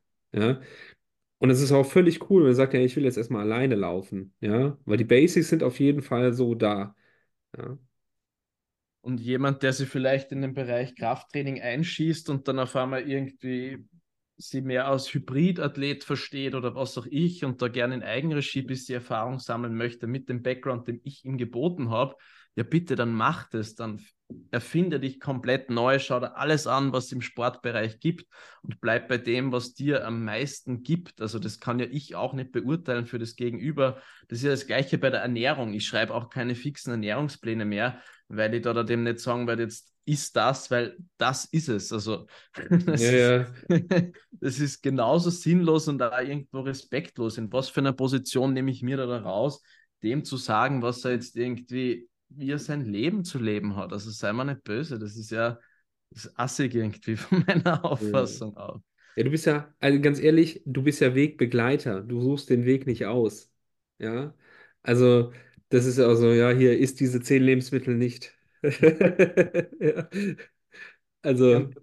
Ja, und das ist dann auch, also gerade Ernährung finde ich da nochmal ein bisschen komplexer tatsächlich, weil es halt einfach auch so einen kulturellen Background hat. Da ist Ernährung einfach aufgrund unserer Biomechanik ein bisschen leichter zu übertragen auf, auf einen anderen Menschen, weil es halt nun mal so funktioniert, wie es funktioniert. Sicher fühlt sich eine Übung für den einen oder anderen besser oder schlechter an, weil das Biofeedback halt anders ausfällt vielleicht, aber bei Ernährung ist, der, ist das nur mal ein bisschen eine andere Geschichte, finde ich, ja. Ja, also da, ich denke, bei Ernährung, du hast ja noch viel, viel mehr Zellschalter als nur jetzt deine Biomechanik. Ja, klar hast du dann da ähm, Segmentlängen und was weiß ich bei der, bei der Anatomie oder, oder generell, was den ganzen Trainingskram so angeht. Aber es gibt viel weniger Faktoren zu berücksichtigen als bei der Ernährung. Also da gibt es ja viel, es gibt ja viel mehr Zellschalter als jetzt äh, Trainingsvariablen. Ja. Und dennoch kommt ja eine gesunde Ernährung immer wieder auf das Gleiche raus. Also von den Prinzipien her. Genau auf wie bei Fälle, Trainingsprinzipien sind für alle gleich. Ja, da können wir nicht drum rum. Ja. Wie das dann letzten Endes aussieht, ja, diese Nuancen, die du eben angesprochen hast, die sind halt, das ist halt auch das Schöne am Coaching, ne? Hast ja auch mhm. schon gesagt, ja. Also dieses Spielen, okay, wie finden wir jetzt raus, was für dich passt? Ja. Aber generell, ich sag mal, muss ja irgendwo anfangen. Du brauchst ja irgendwo ein Fundament, ein System. Und damit habe ich ja quasi unser Gespräch gestartet. Ja? Und genau wie man äh, Trainingseinheit für Full-Body-Session relativ simpel erklären kann, wenn man Ahnung hat, kann man auch relativ simpel dann erklären, was am Ende des Tages auf dem Teller sein sollte. Was dann da, da sich die Person da, da ein Sammelsurium draufklatscht irgendwie, das ist dann eh dieser Person bitte auch selbst überlassen, weil ich werde da jetzt nicht hingehen und den Kühlschrank einräumen. Sicher soll er da so eine gewisse Blaupause haben, dass da mehr Protein wahrscheinlich drinnen sein wird, als er wahrscheinlich zu Beginn denkt. Das ist yeah. meistens immer so. Aber auch hier mit der Zeit sind das einfach wieder Erfahrungswerte, die dann natürlich durch den Austausch von Coach und Kunde stattfinden. Aber der muss dann auch selbst drauf kommen, was vertrage ich gut. Verdauung ist in meinen Augen schon ein relativ individuelles Thema. Und dann sieht man eh, was funktioniert und dann bleibt man halt dabei. Also auch hier bin ich der Überzeugung, man muss das Rad nicht immer neu erfinden, weil das kostet alles Zeit, Kraft, Geld und ist einfach mühsam. Ich will ja irgendwie was anderes machen, auch noch im Leben, als wie man irgendwie die Happy Buddha Bowl 1900 irgendwas oder jeden Tag aufs Teller zu zaubern mit irgendeinem Die passt neuen, in meine Makros, ne? mit irgendeinem neuen Topping oder hier neues Isoclear mit der 37. Geschmackssorte, die wieder die Welt verändern wird. Also das ist irgendwie so, ja. Ja, ja. Also, der, also über so äh, über Geschmacks, 37 Geschmackssorten. ja. Die Frage ist, ob die Natur so viele Geschmacksrichtungen äh, überhaupt kreiert hat. Also wie es, wie es in manchen Pulvern halt der Fall ist, ne? Und was dann finde ich gerade beim Thema Ernährung wichtig ist, dass man auch einen Magerquark einfach mit einer paar Nüssen und einer Handvoll Beeren irgendwie genauso geil finden kann, wie wenn ich jetzt irgendwie mir zu Silvester äh, sieben Gänge-Menü installiere mit Weinbegleitung, dann findet das irgendwie auf einer ähnlichen, auf ähnlichen Nenner statt. Und das ist ja, glaube ich, das, was das Ganze prickelnd macht, weil ich irgendwie sehe, hey, ich kann mir genauso gönnen. Und das ist ja diese Auffassung, was halt mit unserer Schubladengesellschaft mittlerweile in jedem Bereich da ist, dass es nur so funktioniert oder nur so. Das ist halt immer. Ja, ich sag mal, es macht es halt einfacher, in so, ich sag mal, in, in so Kategorien zu denken. Ne? Was oftmals halt vergessen wird, ist, dass diese Kategorien eigentlich nie fest sind. Ja, also, sondern es, es verschwimmt irgendwie einfach alles. Ja. Aber es ist leichter zu sagen, so, hey, ist diese fünf Lebensmittel nicht, ist nur noch diese fünf Lebensmittel, ja. Oder äh, wenn der Magerquark nicht schmeckt dann, schmeckt, dann hau dir halt ein Pulver rein. Es ist einfach. Es ist ja auch für den Anfang völlig in Ordnung. Ist auch völlig in Ordnung. Aber ich finde, du als Coach hast halt die Aufgabe, den, also den Mehrwert auch zu erklären und nicht zu, zu sagen, hey, das ist ein Mehrwert, ja, sondern wirklich da, ähm, ja, da sind wir wieder bei, bei, bei einer Referenz. Okay, warum machen wir das denn jetzt? Ja, wir machen das nicht, damit der Magerquark schmeckt, sondern damit du dein Protein reinkriegst. So, wenn es über eine andere Variable geht, ja, dann ist kein Magerquark. Ja, wenn du keinen Bock auf Magerquark hast, ist kein Magerquark. Ganz einfach, ja. Ist ja auch im Bodybuilding, ist ja klassisch, ne? Reispute, Brokkoli, ja. Fuck, wenn die Reispute Brokkoli schmeckt, dann ist keine Reis, ist kein Pute, ist kein Brokkoli ja, sondern es gibt ja jede Menge Variationen. Das Wichtigste ist, das dann halt nicht so dogmatisch zu, sa äh, zu sagen, ja. Also, das ist ja sowieso krass. Also, viele erzählen ja einfach immer nur über ihre Erfahrung, ja, aber können gar nicht mehr so äh, abstrahieren und differenzieren, ja, sondern sagen, oh, ich habe die Erfahrung damit gemacht und deswegen ist das jetzt richtig oder falsch oder whatever, ja. Da bin ich grundsätzlich ganz bei dir, genauso wie es vielleicht mit persönlichen Wertevorstellungen geht, die gerade im, im Bereich Kraftsport mit, der optisch, mit dem optischen Erscheinungsbild nach dem Abschluss meiner Trainerausbildung habe ich geglaubt, ich bin nur ausreichender angehender Trainer, wenn ich innerhalb von acht Tagen sechsmal trainiere, wo sich dann der untere Rücken irgendwie noch so fünf, sechs Monaten gemeldet hat, wo auf einmal mit Mitte 20 das Aufstehen auf dem Bett auf einmal ein Problem hat, wo ich gemerkt habe, okay, da bin ich vielleicht nicht ganz am richtigen Dampf unterwegs. Mhm. Und das ist eben mit Ernährung zum Beispiel, ist immer so, dass am Anfang der Zugang recht kompliziert gedacht wird, finde ich ich habe da dieses 5x5 Einkaufssystem, wo man quasi für alle Kategorien Proteine, Kohlenhydrate, Fette, Gemüse und Obst jeweils sich fünf Lebensmittel aussucht. Natürlich ist der erste Einkauf, wenn die Leute bei mir im Coaching sind, dann ein bisschen länger, aber setz dich doch auch mit dem auseinander, was du da im Supermarkt findest. Ja. Nach, nach von mir aus ähm, zwölf Wochen oder so schaut das Ganze eh schon wieder aus. Da geht es auf Knopfdruck. Hey, das brauche ich, das fehlt mir zu Hause, das hole ich mir jetzt. Aber ich habe da auch eine Ahnung davon, warum und wieso. Dann gibt es halt von mir vier, fünf Varianten davon, vorgeben, wo man sich Inspiration oder ein bisschen Orientierung holen kann. Dann natürlich im Austausch mit meinem Feedback. Aber am Ende des Tages schaut es für jede Person zumindest ein bisschen anders dann aus. Mhm. Wie lange brauchst du zum Einkaufen? also erstens bin ich ziemlich, ja, ich würde mir wahrscheinlich irgendwo am autistischen Spektrum bei solchen Sachen irgendwo wiederfinden, wo natürlich irgendwie der Weg nach dem Studio wahrscheinlich keine 15 Minuten und da habe ich aber schon bezahlt, wieder eingeräumt und bin schon wieder draußen. Also das geht sehr, sehr schnell. Ja, ja das ist ja, also mir geht es nicht anders. Ich, wenn, wenn ich sage, ich mache jetzt Wochenendeinkauf, ähm, dann bin ich, also von der Haustür, bis ich wieder in die Haustür reinkomme, das sind vielleicht 30 Minuten um. Ja. Und ich mache halt alles zu Fuß. Also ich habe, ich wohne in der Innenstadt, ich habe Glück, dass ich hier direkt alles um die, äh, um die Ecke habe. Aber länger als 20 Minuten bin ich nie irgendwie in einem Supermarkt. Also ich verstehe auch gar nicht, wie man, wie man da mehr Zeit verbringen kann. Und darum, darum geht es, also willst ja auch Zeit sparen. Ne? Du weißt doch, was du isst. Also darum geht es ja, ne? Dieses Bewusstsein zu schaffen, so, hey, ich weiß ja, was ich einkaufe, weil ich weiß, was ich esse. Ja, oder essen möchte. Ja. Also, das war für mich damals schon, als ich angefangen habe vorzukochen, war das schon einfach okay, es ist jetzt 23.30 Uhr, stellst du dich noch an den Herd? Und ich denke mir so, auf jeden Fall stelle ich mich an den Herd, weil ich habe keinen Bock, am nächsten Tag mir irgendwas aus den Rippen zu ziehen, ja, das annähernd gesund ist, ja. Also mittlerweile mache ich mir da auch nicht mehr so viel Stress, ja, aber ich habe trotzdem gerne irgendwas dabei, weil ich dann weiß, hey, ich kann mich hinsetzen, ich esse was Gutes. Punkt. Ja, und muss nichts zusammenschustern. Ja, weil das für mich wieder, also ich finde das einfach anstrengend. Ja, das ist für mich sinnlose Energie, die man schon wieder für irgendwie ein nettes Gespräch wie mit dir jetzt zum Beispiel könnte ja auch mir den ganzen Tag schon wieder Gedanken drüber machen oder aufschreiben, womöglich sogar, was ich wieder essen kann. Also das finde ich ja einfach auch mühsam und was die Leute dann vergessen, wir stehen jeden Tag in der Früh auf und gehen am Abend wieder ins Bett. Wir haben diese 24 Stunden, hoffentlich möglichst lange bis 90, was weiß ich, aber es passiert die ganze Zeit das Gleiche und dann versuchen da, da in der Früh wieder zu überlegen, was konnte ich heute Neues erfinden innerhalb von meiner Ernährung. Das ist ja einfach mühsam. Also ich nehme mir die Zeit nicht mehr. Vielleicht gewisse Influencer, die halt irgendwie das, das Beruf machen, schön und gut, dass die dafür Inspiration sorgen, aber das ist nicht der, das ist nicht der Alltag, wie er eigentlich ausschauen sollte. Nee, ja, vor allem, du hast ja gerade hier 37 Geschmacksrichtungen in Form von Pulver. Wahrscheinlich gibt es das gleiche in Form von Soßen.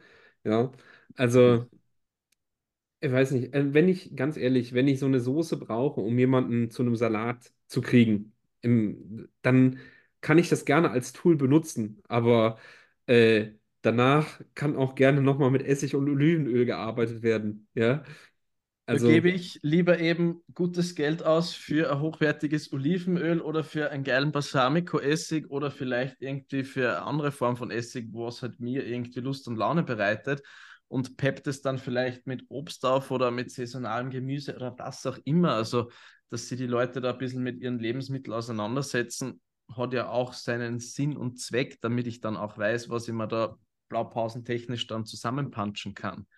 Weil für den anderen schaut das irgendwie aus, als wäre das schon mal gegessen worden. Für den anderen schmeckt es sehr gut und der isst es fünf, sechs, sieben Mal die Woche. Also das ist ja auch das nächste Thema. Also, ich glaube, ich esse wirklich nahtlos jeden Tag das Gleiche. Also, Ja, ist, also, also ich, ich habe ich hab ungelogen, ich esse jeden Tag ein Porridge. Ja, jeden Tag. So, dann habe ich jeden Tag irgendwie Fleisch, Gemüse. Habe ich immer. Ja, ich esse jeden Tag Eier. Ja, ich esse jeden Tag Reiswaffeln. Ich esse jeden Tag Minimum einen Apfel. Ja, ja. Also, ich habe einfach so, ich nenne es immer so, das habe ich das erste Mal gelesen äh, bei Frank-Holger Acker, Interm Intermittent Fastings 2.0. Hast du es mhm. gelesen?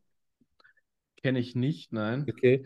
Auch sehr cool. Der, ähm, das war das erste Mal, dass ich mich mit dem Thema intermittierendes Fasten beschäftigt hatte. Ich habe das dann natürlich dann sofort selber gemacht, ja. Nachdem ich meine, er- pass- das erste, die erste Erfahrung war schlecht, ja, weil ich sagte, ja komm, ich faste dann mal, ey, ich habe hab noch nie gefastet, ja, aber faste dann mal. Blöderweise lag dann ein Beintraining dann dazwischen, wo es mir dann nicht so ganz gut ging, ja. Warum denn wohl? Ne? Ja, also mittlerweile ist kein Akt mehr. Ich, mittlerweile esse ich erst um ein oder zwei Uhr. Also heute habe ich um zwei Uhr gefrühstückt. Ja. Ähm, und ich habe trainiert, war kein Akt. Auf jeden Fall, der spricht, das, oder das erste Mal habe ich davon gelesen, von einem Stapel. Ja. Und Mhm. er sagte so ein Stapel, okay, eine Zusammenstellung von Lebensmitteln, ja, die du auf jeden Fall jeden Tag isst, um möglichst viele Nährstoffe aufzunehmen. Ja? Und seitdem beschäftigt sich mein Kopf einfach nur noch mit diesem Stapel oder ich beschäftige mich eigentlich gar nicht mehr, weil ich genau weiß, okay, ich habe, keine Ahnung, 200, 300 Gramm Fleisch, Fisch und äh, Fleisch und Fisch pro Tag. Ja, ich habe zwei, drei Eier pro Tag. Ja, ich habe vielleicht äh, 25 bis 50 Gramm Whey pro Tag. Ja, ich habe zwei Stücke Obst pro Tag, ich habe drei Handvoll Gemüse pro Tag. Easy going. So, und jetzt kann ich, wenn ich jetzt unterwegs bin, sage ich, okay, was habe ich heute denn noch nicht? Ja, okay, ich habe noch zwei Handvoll Gemüse offen und, keine Ahnung, 200 Gramm Fleisch oder Fisch. Ja, wie wird mein, mein Essen wohl aussehen? Auch wenn ich jetzt nur in so einen Supermarkt gehe. Ja, also easy going, wenn du weißt, welche, welche Kategorien du offen hast. Also das war wirklich so ein Buch, wo ich das erste Mal so ähm, ja, dogmafrei mich ernährt habe, weil das alles sehr, sehr einfach dargestellt wurde. Das ist auf jeden Fall ein Buch, was ich jedem empfehle, mal zu lesen. Ähm, mir hat es auf jeden Fall mega geholfen, so Erleichterung zu finden. Ja? Und nicht alles immer so, oh, du musst genau auf deine, äh, deine Kalorien kommen, genau auf dein Protein, ja. Kohlenhydrate und Fette müssen exakt ge äh, gehittet werden. Ja. vielleicht dann nur Trainingsdays und nicht Trainingsdays ja. und da vielleicht nochmal vielleicht 200, 300 Kalorien Unterschied in Form von Intracarbs irgendwo einzubringen. Ja. Macht natürlich Sinn, aber da in der Hinsicht weiß man auch schon, dass das möglichst einen langfristigen Zugang da, da ganz ganz gesund ist, um das, ah, das ist auch schon wieder ein schwieriges Wort, gesund da zu verwenden in dem ja. Kontext. Also das, was du gerade angesprochen hast mit, den, mit dem Intra-Workout-Carbs oder äh, dann halt so äh, On-Off-Days, das, wie gesagt, das kann ja alles Sinn machen, aber du brauchst halt erstmal überhaupt ein Fundament, damit was on top kommen kann. Also das ist im Prinzip ganz einfache Geschichte. Und viele beschäftigen sich dann, ja, was soll ich denn rund ums Training essen? Ja, was isst du denn sonst so? Ja. Immer wenn ich früher ge äh, gefragt wurde, ja, was kannst du denn an Proteinpulver empfehlen? Ich so, hast du heute schon ein Huhn gegessen? Ja. Also Leute beschäftigen sich dann mehr so, okay, was kann ich rund ums Training machen, anstatt mal ihre gesamte Ernährung irgendwie unter die Lupe zu nehmen. Ne? Was mir, was ich sehr gut gefunden habe, wo ich auch Shame on Me ein bisschen was in mein Coaching-Wiki übernommen habe, ist das Buch von Frank Teger, das nennt sich Satt, stark, schlank. Habe ich auch sehr gut gefunden. Da kommen auch diese ganzen Diätformen vor, da kommt auch ähm, eben sehr viel in Bezug auf Einkauf, Zubereitung und auch so Sachen wie Gewürzwahl, wo ich mir denke, ich habe eher Bock auf mediterrane Küche. Was für Gewürzpalette habe ich da? Dann kann ich mir ähnliche Gerichte anders schmeckend zubereiten. Also das ist ja auch das, was auch so krass kompliziert wird, wo ich dann irgendwie sage, dann nehme ich halt wieder da ein bisschen mehr Kohle in die Hand, gehe vielleicht in Wien am Naschmarkt, hole mir geiles Curry, dann kann ich da ganz anders damit kochen, als wie wenn ich jetzt irgendein Zero irgendwas Sirup mir da auf mein Chicken drauf. Also machen wir hier noch Produktbashing. ja, aber doch, ist, ist, ich sehe da, da irgendwo meine Aufgabe als Pädagoge oder irgendwie als Experte in dem Bereich, weil ich das einfach harte Verarsche finde mittlerweile. Also muss ich ganz ehrlich sagen. Also diese Fitness-Bubble, in der wir uns mitunter ja auch aufhalten, lebt ja von, den, von der Unwissenheit von ja. Menschen. Also das muss man ganz ehrlich sagen. Das ist ja dieses, im Englischen gibt es da Wort, im Deutschen fällt mir jetzt nichts ein, dieses Scarcity, wo man einfach suggeriert, hey, du weißt etwas nicht, was ich weiß und jetzt erzähle ich dir, wie dir dieses Produkt darüber hinweg hilft. Also das ist ja oft so, wie es dann verkauft wird. Und wenn man da mal ein bisschen einen anderen Zugang wahrt, was nämlich in dem Buch auch drinnen ist, was ich in Bezug auf Ernährung ganz cool finde, ist einmal so ein bisschen ein Völkerunterschied. Da gibt es auch diese Blue Zones auf der Welt und dann checkt man auch, wie ernährt sich zum Beispiel eher der asiatische Inselbereich, ähm, wie schaut da die Ernährungspalette aus. Die haben im Schnitt die meisten Hundertjährigen, die haben einfach auch was Libido und solche Sachen betrifft, viel ähm, bessere Werte am Ende des Tages und auch natürlich von ähm, kardiovaskulären Herzerkrankungen und solchen Geschichten. Also, und dann versteht man auch einmal warum und dann darf Ernährung auch ein bisschen simpler sein, wie es vielleicht im Internet verkauft wird. Also, das ist ja sonst auch wieder Reizüberflutung. Egal ob beim Training, ob beim Thema Selbstverbesserung. Man muss einmal irgendwo anfangen und da ist dieser Staple einfach, dass ich mich da quasi hochhandle und aufbaue von einem stabilen Fundament, auf das ich immer zurückgreifen kann, so viel wertvoller als wie irgendein spezifisches Ding, was mir vielleicht nur die letzten 5% Performance bringt. Ja, was, was ich immer, ähm, ich nenne das immer irgendwie den Lupeneffekt. Ja, mhm. kennst du das? Also, du hast irgendein Problem, ja, und dann gehst du da mit der Lupe drauf. Und auf einmal wird dieses Problem riesig. Ja, und dann ist natürlich alles, was dieses wirklich Problem löst, was ja jetzt gerade boom, riesig ist, ja, nimmst du. Ja, ich hatte das früher ganz stark mit so Subs. Ja, dann habe ich zum Beispiel, keine Ahnung, wochenlang über Zink gelesen. Ja, und dann gesagt, oh, jetzt brauche ich Zink. Ja, da habe ich natürlich Zink geholt, weil das ja so wichtig war. Da kam das nächste und so weiter und so fort. Und wenn du aber mal mit der Lupe rausgehst, merkst du einfach, dass es ein, einfach ein Kleinscheiß ist. Ja, natürlich sind so Einzelergänzungen durchaus mal sinnvoll, aber es kommt halt ganz auf die Gesamtproblematik halt an. Ja, und du sagst wie, wie heißt das? Ich kannte diesen Begriff gar nicht. Scarcity?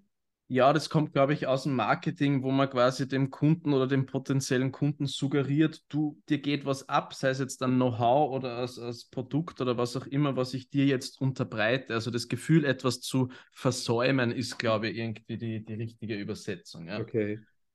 Ja, ich meine, da ja, Unzulänglichkeit, irgendwie so würde ich es wahrscheinlich übersetzen. Ja, so. ja ich meine, da wird ja auch, können wir jetzt schon wieder auf den Magerquark oder auf den Salat gehen. Hey, du hast das Problem, dir schmeckt der Magerquark nicht, ja? Dann guckst du nur noch auf das Problem, wie kann, ich, wie kann ich es machen, dass Magerquark schmeckt? Ja? Und das möglich in Anführungszeichen gesund. Ja, hier, nimm diese Pulver, die haben keine Kalorien und schmecken super. Ja? Schon fragwürdig, ja? Aber wenn du dann, da, so wie wir das ja eben gemacht haben, dann rauszoomst, ist der Magerquark ja nur Bestandteil eines riesengroßen Ernährungskonstruktes. Ja, und da wirfst du dann ganz an, kriegst du einen ganz anderen Blick wieder drauf. Ja, deswegen, also es gibt für mich, ist es immer schwierig, für dich wahrscheinlich auch. Manchmal fühle ich mich dann in Anführungszeichen schon fast schlecht, weil ich keine absolute Antwort geben kann. Ne? Sage ich sogar, es kommt drauf an. Ja. Ich habe irgendwann mal, habe ich mal einen Post geschrieben, äh, der hatte die Caption, ähm, boah, jetzt ist so, Inkompetenz ist kein Zeichen von Ahnungslosigkeit oder umgekehrt, ja. Ahnungslosigkeit ist kein Zeichen von Inkompetenz, ja. Manchmal, hey, ich habe keine Ahnung, ja. Wir müssen, wir müssen vieles auch einfach mal ausprobieren, ja. Wie soll ich dir jetzt sagen, wie deine perfekte Ernährung aussieht? Ich kenne dich gar nicht, ja. Ich könnte, ich könnte jetzt so ein bisschen Guesswork machen, ja. Das und das wird tendenziell gut sein, Mhm. ja. Aber wie es letzten Endes im Absoluten aussieht, das, das weiß ich einfach nicht. Das kann ich nicht sagen. Ja. Ja, und da, genau diese Herausforderung ist, glaube ich, gerade im Feld Ernährung dann einfach das, was vorhanden ist, auf alle Fälle bei der generellen Bevölkerung, sage ich mal. Und eben Essen ist wahrscheinlich oder Ernährung das sozialste Thema, wenn man das jetzt irgendwie so ein bisschen rekapituliert. Das war immer der Moment, wo, sage ich mal, Erfolg, ein zusammengekommen ist, vielleicht sogar von einem Teller aus einem Topf da rausgefuttert hat. Und dass das natürlich dann einfach auch immer diesen sozialen Konnex hat und was vielleicht Person X dazu sagt und was man dann am Küchentisch findet und dass das dann noch kommentiert wird von einer gegenüber sitzenden Person oder was auch immer, macht das Ganze halt auch noch komplexer. Und wenn man dann die Lebensmittelauswahl und die Zusammenstellung auf dem Teller noch horrend komplex macht, dann hat man eben diesen Lupeneffekt wieder und kommt eigentlich gar nicht klar im Alltag, obwohl man da eigentlich entspannte Ernährung möchte. Ja.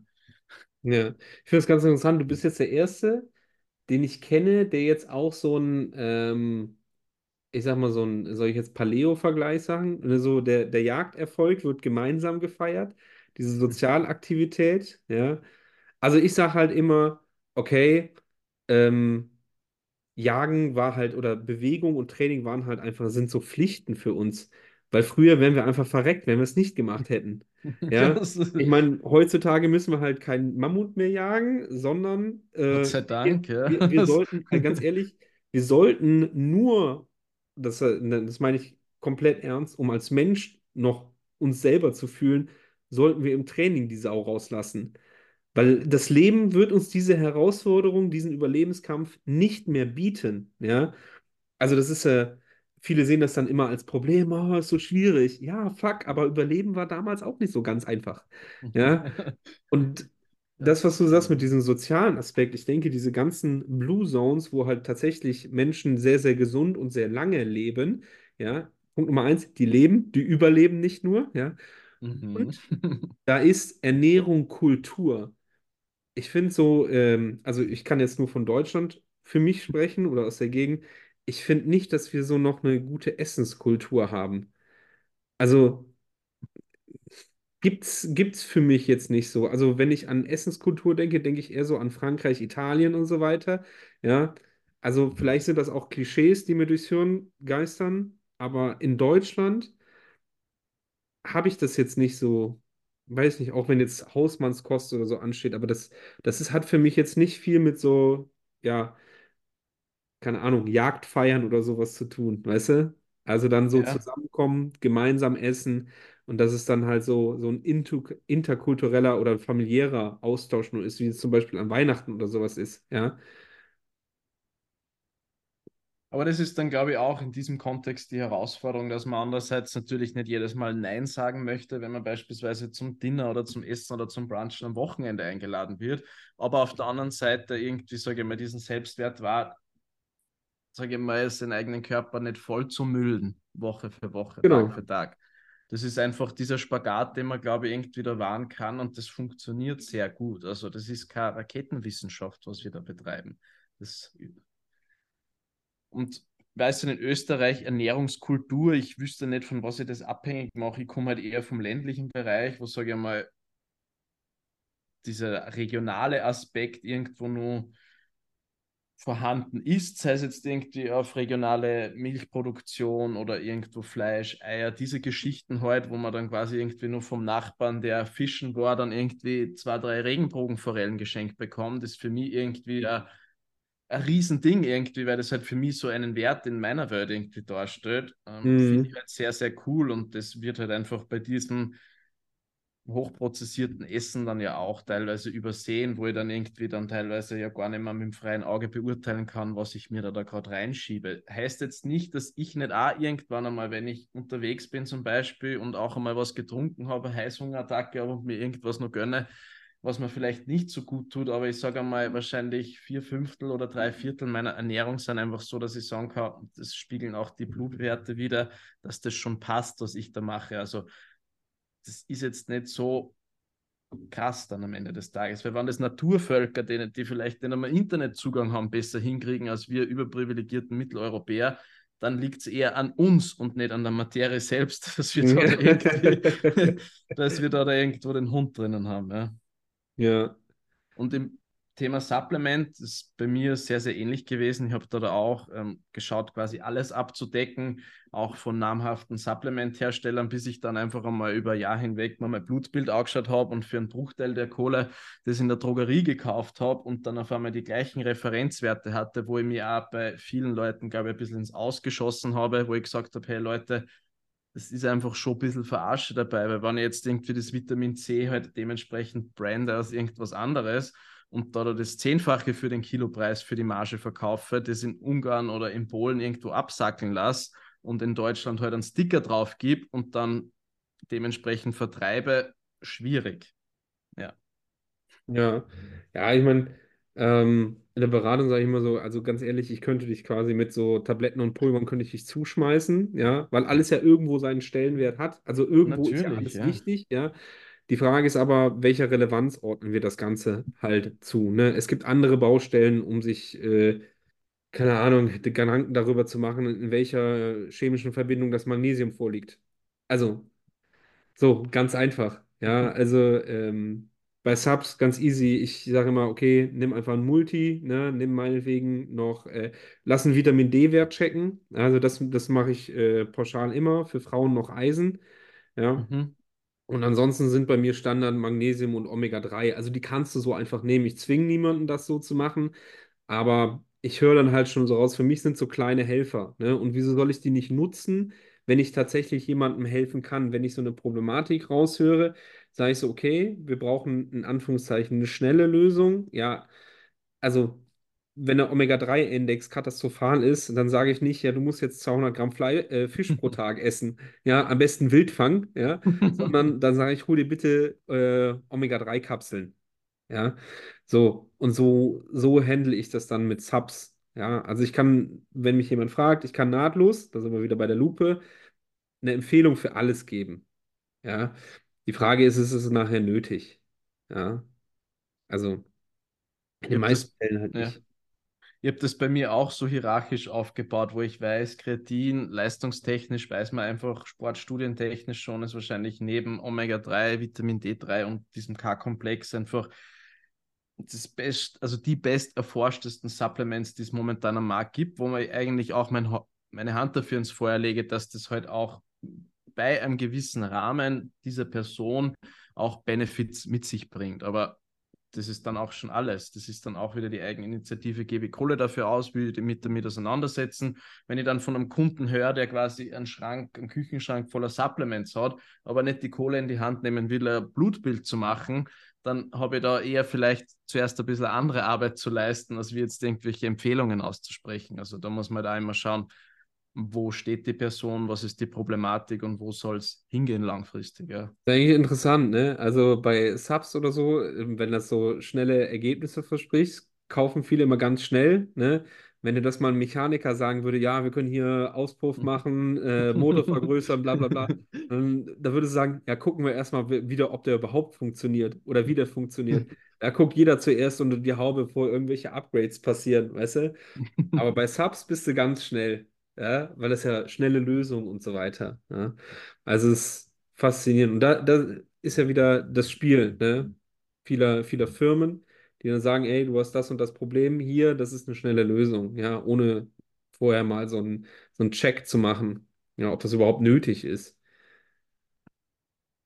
Und da ist vielleicht auch spannend, gerade bei uns Männern sind wir halt gefeit davor, unser hormoneller Haushalt ist halt nicht so komplex wie vielleicht bei einem weiblichen Individuum, weil da halt einfach auch ganz andere Abläufe passieren. Aber da dann mal beispielsweise hormonelle Werte checken zu lassen oder zumindest halbjährlich irgendwie ein Blutbild machen zu lassen, ist, denke ich, das Mindeste, wenn man sich mit seiner Gesundheit auseinandersetzt. Also auch einfach cool zu sehen, dann zum Beispiel, hey, Blutfettwerte werden besser, irgendwie merkt man, das, was da durch mich durchläuft, ist irgendwie besser als wie vor einem halben Jahr, ist ja eine coole Referenz und da kann man das dann auch wieder dingfest machen. Da muss ich dann nicht irgendwie ein elendslanges Sheet machen, wo ich dem erkläre, was das Supplement ihm bringen wird oder auch vermeintlich nicht. Also ich, ich sag mal so, in den meisten Fällen, ja, also so die, die, ich sag mal, so große Marker, äh, ich glaube, da habe ich schon mit jemand anderem auch im Podcast drüber gesprochen. Ja, kann sein. Ich weiß es jetzt gerade nicht mehr. Ja? Die Aufnahme ist etwas länger her. Also, du bekommst ja auch, selbst wenn du zum äh, dein, so ein, so einen Quartalstermin beim Arzt oder so hast oder halbjährlich, bekommst ja auch Blut abgenommen und dann bekommst du ja auch ein paar Werte. Ja, also um jetzt um so eine äh, holistisch, holistische Aussage über deinen Gesundheitszustand zu treffen, ist es wahrscheinlich nicht genug. Ja, Mhm. bräuchte man noch mehr, aber zumindest mal so Blutfettwerte, ja, äh, kann, kriegst du da auf jeden Fall hin. Und das ist ja auch großer Gesundheitsindikator.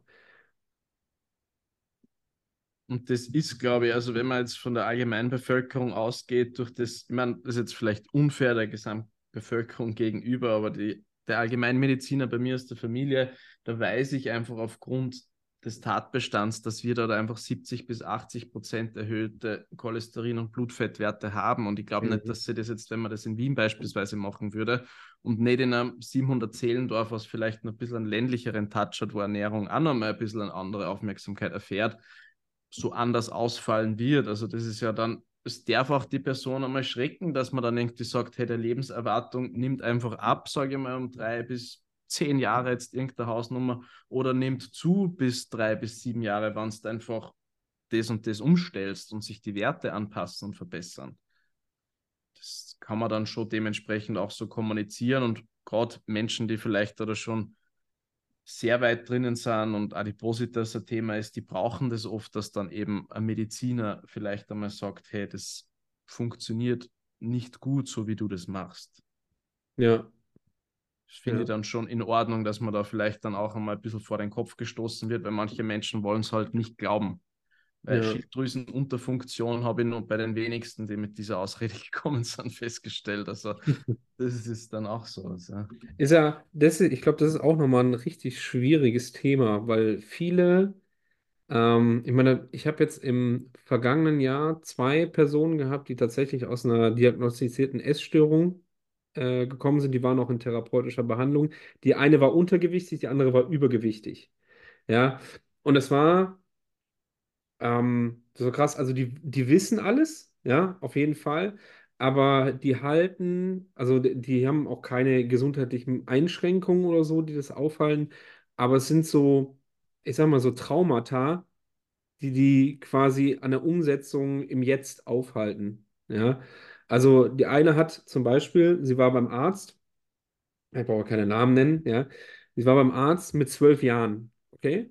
So, und der Arzt sagt zu ihr, mit 45 Kilo bist du etwas über dem Durchschnitt. Dieser Satz hat sie so geprägt, dass sie in ihrem Leben nie schwerer als 40 Kilo war. Das ist krass. Und das war ein Satz. Und der Arzt hat das wahrscheinlich gar nicht böse gemeint, sondern für ihn war das, da sind wir wieder, Sachebene, ja. Ja. Und sie hat das dann quasi so als Abwertung wahrscheinlich aufgenommen, hat das voll auf Emotionsebene gepackt, ja. Die Frage ist, was haben so, wa- was bringen Menschen für Geschichten mit, ja. Und es sind halt nicht immer so, so Ausreden, sondern ähm, diese ganze Geschichte um Traumata, emotionale Kompensation und so. Ähm, das finde ich so spannend und darüber, darüber unterhalte ich mich ja auch, ohne jetzt therapeutischen Anspruch zu stellen, äh, in meinen Coachings. Ja, zumindest versuche ich da auf den Grund zu gehen. Ja, also ich persönlich habe auch schon öfters mal darüber gedacht, okay, soll ich einfach mal mit jemandem sprechen? Über irgendwas. Also, weil ganz ehrlich, es gibt einfach so Themen, da denke ich mir so, okay, wir verlangen von Leuten, die äh, ihre Gesundheit auf die Reihe kriegen wollen, dass sie mit uns reden, ja, dann kann ich doch auch von mir ausgehen, dass ich mit einem Experten gehe, was meine Psyche und mein emotionales Verhalten angeht, ja, ist für mich das absolut Normalste der Welt. Oftmals werden aber so therapeutische Themen voll ausgeklammert. Also du bist doch krank, du musst doch nicht zum Na, Psychologen gehen, ja. Aber wenn ich mir sehe, wie viele, keine Ahnung, äh, was habe ich gesehen, Snoop Dogg hatten Therapeuten. So, Alter, ganz ehrlich, da würdest du normalerweise denken, äh, gemachter Mann und so weiter. Nee, der hat jemanden, dem er all den Scheiß erzählt, den er sonst jemandem erzählen kann. Für mich völlig verständlich, völlig normal, ja. Und wieso erheben wir dann den Anspruch, also als Gesellschaft, dass es krank ist? Also, ich glaube, jeder braucht einfach jemanden so zum Reden, weißt du? Und das ist, äh, es wird so stigmatisiert. Und ich glaube nicht, dass es, dass es, dass es gut ist. Ich glaube auch nicht, dass das gut ist, aber es wird halt einfach auch so defizitär behandelt, gerade was jetzt, sage ich mal, diesen, diese psychologischen Mankos betrifft. Also merke ich bei mir, sobald das irgendwie spruchreif wird, also schon mit vielen Kunden und Kundinnen, wenn da irgendwie Blut geleckt wird, hey, der Julian bietet da vielleicht ein bisschen eine andere Austauschebene als wie nur dieses Fitness-Thema. Boom, und dann kommt eh gleich der Hintergrundgedanke, warum will ich körperlich was verändern, warum fühle ich mich eigentlich nicht wohl in der Haut? was ist vielleicht beim 48-jährigen Banker quasi mit 16, 17 passiert, was das Ego jetzt 30 Jahre geprägt hat, dass der einfach in so einer im Rücken an der Wand steht jeden Tag irgendwie und deswegen sich halt oder jahrelang irgendwie dementsprechend verhalten hat. Das sind oft ganz menschliche Themen. Ist ja bei mir das Gleiche, auch wenn ich da vielleicht versierter bin wie eine andere Person, habe ich genau die gleichen Probleme. Wir funktionieren nicht so viel anders wie du und ich. Also das ist auch vollkommen normal, dass man sich da Hilfe nimmt und einmal diesen Austausch wahrt, weil dieses ja, symptomatische Behandlungsmuster, was wir heute in unserem ärztlichen Bereich auch haben, ich kenne das einfach von dem Allgemeinmediziner aus meiner Familie, die Leute wollen es oft nicht hören. Die kommen einfach gern zum Arzt, zahlen die Rezeptgebühr, kriegen dann irgendwie Appetitzügler oder die Überschreibung irgendwie für Magenverkleinerung die haben da einfach mehr Bock drauf, als wie sich mit sich selbst auseinanderzusetzen. Wenn da Leute zur gesunden Untersuchung kommen und sagen, hey, ich habe fünf Kilo abgenommen und dann wird sagen, ja, bitte Kleidung aus und einmal auf die Waage und dann sind da zwei Kilo mehr drauf und dann kommt auf einmal, oh, da muss was mit der Waage falsch laufen, dann merkt man, dass das halt einfach immer nur diese Selbstbeschwichtigung ist. Und das ist ja, dann nehme ich mich da jetzt nicht aus, aber wenn das jetzt vielleicht ein bisschen sinnvoll klingt, was ich da von mir gebe, ich finde mich auch immer wieder in meinen Loops wieder, wo ich einfach aufpassen muss, dass ich mir da ein, kein eigenes Grab schaufel. Das ist ein ständiger Prozess. Ja, safe. Ich finde halt, das ist halt auch wieder so, wieder der, der, der Schein von Social Media, ne? Du willst dich ja als Experte, ja, dahinstellen, ja. Oftmals geht aber dann diese Menschlichkeit halt verloren. Ich will jetzt nicht sagen, dass du dann, keine Ahnung, äh, ich sag mal, wenn du einen Fressanfall hast oder so, dass du das dann abfilmst oder als Live teilst oder so, ja. Das, da, darum geht's nicht, ja. Aber genauso, dass du trotz deiner Expertise immer noch so Mensch bist, weißt du, mit Gefühlen halt, ja. Und halt dich nicht selber als Produkt darstellst, ja. Also, natürlich hat das in der Zusammenarbeit, haben deine Probleme keine, das ist, das hat keine Bewandtnis, das ist völlig egal, ja. Aber ich denke, dass du trotzdem deine eigene Erfahrung da ja mit reinnehmen kannst. Und es sind halt nicht einfach nur Zertifikate, ja, sondern, okay, was hast du gelernt? Was für eine, also Expertise setzt sich ja aus, äh, ich sag mal, theoretischem und praktischem Wissen halt einfach zusammen. Und dann halt äh, meines Erachtens äh, so emotionale Erfahrung. Ne? Was hast du schon so durchgemacht? Ne? Welchen Werdegang hast du? Allein, dass ich, keine Ahnung, Job gekündigt habe, um in der Fitnessbranche zu arbeiten, das sagt ja schon sehr, sehr viel über meine Person aus. Ja, genauso wie du äh, Psychologie als, als Basis, als Hintergrund hast, das sagt ja quasi, das nimmst du doch schon von vornherein in deine Arbeit mit ein. Ne? Also nur alleine, wenn du das erwähnst, dann passiert nämlich genau das. So, hey, der beschäftigt sich wahrscheinlich noch mit einer ganz anderen Ebene außer der physischen. Ja, Aber das ist auch die sehr ähnliche Vorstellung, die es, glaube ich, vor allem im deutschsprachigen Raum gegenüber der Psychotherapie gibt, dass man dann irgendwie ein Problem hat, dann gehe ich da vielleicht für eine Session hin und wenn man dann irgendwie mal die Erklärung bringt, hey, wir werden da jetzt vielleicht Monate oder vielleicht so ein ganzes Jahr brauchen, bis du irgendwie anders situiert in deinem Alltag dich selbst wiederfindest, dann kommen auch so große Augen. Ich habe mir jetzt gedacht, du erzählst mir jetzt irgendwie, wie ich mir auf Knopfdruck umpol. Es, es gibt es Ja. in der Hinsicht genauso wenig. Das ist, wird hart sein, da gibt es Frustration, das ist mühsam, aber genau darum geht es. Ansonsten würdest du ja den gleichen Zugang wahren, wie bevor du zu mir gekommen bist. Und dann darf man einmal scheitern und dann darf das einmal scheiße laufen, aber diese Transparenz zu wahren, irgendwie zu failen quasi und von vorne anzufangen oder Meinung zu revidieren oder mal falsch zu liegen, das gehört bei dem Game überall dazu. Das ist irgendwo auch meine Auffassung von Leben. Also das, ja. Also ich finde, das habe ich ja, ähm, für mich, für mich, also das Leben soll leicht sein. So, ich will mir gar kein, also für mich ist es einfach anstrengend, mir ganz einen Kopf über irgendeinen Scheiß machen zu müssen. Ja, also Zeit ist endlich, ja, und die willst du möglichst glücklich füllen. So. Wenn aber nur ein Haufen To-Dos äh, abarbeitest und die ganze Zeit deine Kompensationsmechanismen im Kopf hast, weiß ich nicht, wie du dann befreit leben kannst. So. Also für mich sind Training und Ernährung nur so Zugänge, weißt du, um einfach ein erfüllteres Leben zu fühlen. Weil ganz ehrlich, ich fühle mich geiler, wenn ich irgendwas bewegen kann, was andere nicht bewegen können. Ja. Ja, ich habe ich hab, ich hab, ich hab, ich hab irgendwann einmal gesagt, ich fand's immer, ich fand's immer geil, wenn ich einfach mal irgendwie so, keine Ahnung, ein, ein Auto hochhebe, damit jemand runter durchklettern kann, weißt du? So nach einem. Unfall oder sowas. Ja, also einfach nur so, halt total banal, also so eine Hollywood-Geschichte, ja. Aber Essen tue ich ja auch, damit ich mich gut fühle. So ganz einfach, ja. Jetzt über die Weihnachtstage, äh, ich habe, glaube ich, auch wieder Weihnachtstage drei Kilo zugelegt. Die drei Kilo habe ich jetzt wieder runter. So, warum? Nicht, weil ich jetzt wieder komplett restriktiv alles gemacht habe, sondern einfach, weil ich, weil ich wieder, soll ich jetzt, für mich ist das jetzt das Normal, weißt du? Hm. Es gab einfach keine Familienessen mehr, so. Und dann sitze ich da und genieße das auch und dann ist mir das Gewicht auf der Waage ja komplett scheißegal. Ja, sondern ich bin da, ich genieße meine Zeit, that's it.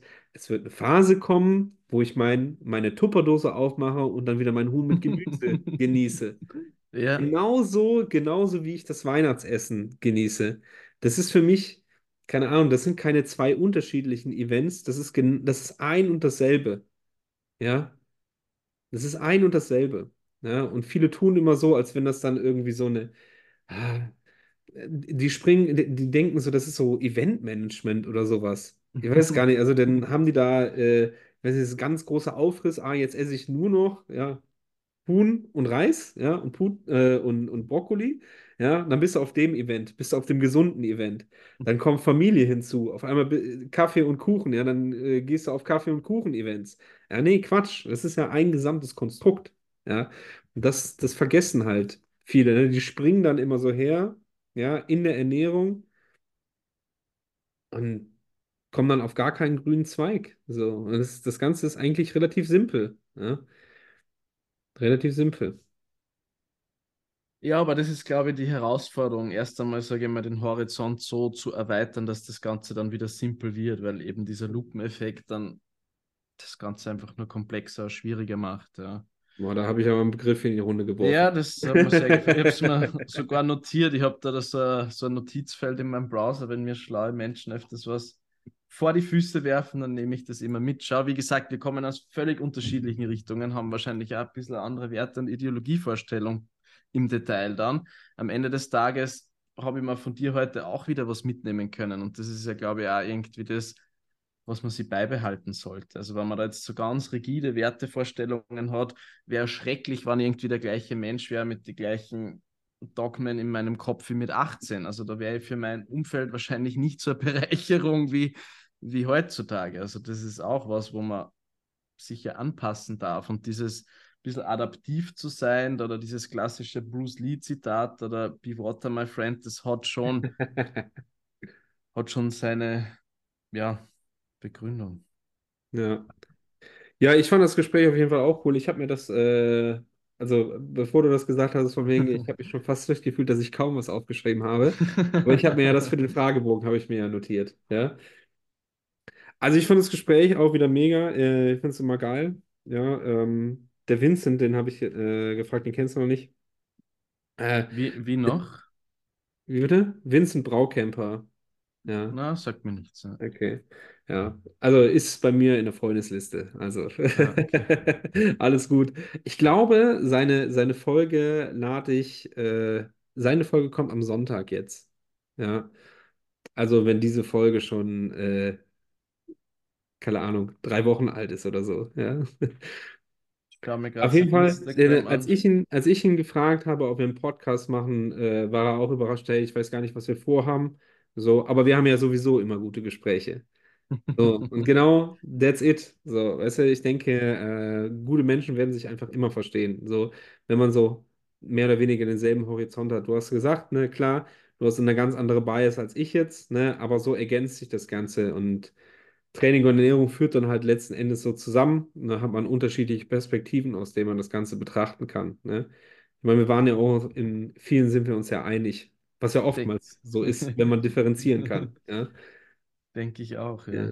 Aber ich danke dir auf jeden Fall für deine Zeit. Ähm, sehr, sehr gerne, Pat. Ja, vielen Dank für die Einladung, mehr oder weniger, und vielen Dank fürs Gespräch. Ja.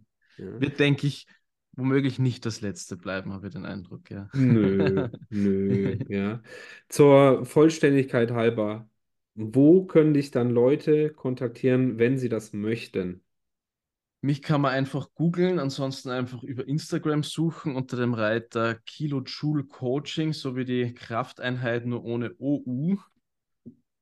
Und das sollte eigentlich ganz leicht auffindbar sein, denke ich. Ja. Und wenn man da mit mir in Kontakt treten möchte, am besten persönliche Nachricht schreiben und dann werden wir schon einen Weg finden, da, da dementsprechend einen Diskurs zu öffnen, wenn Interesse besteht. Ja.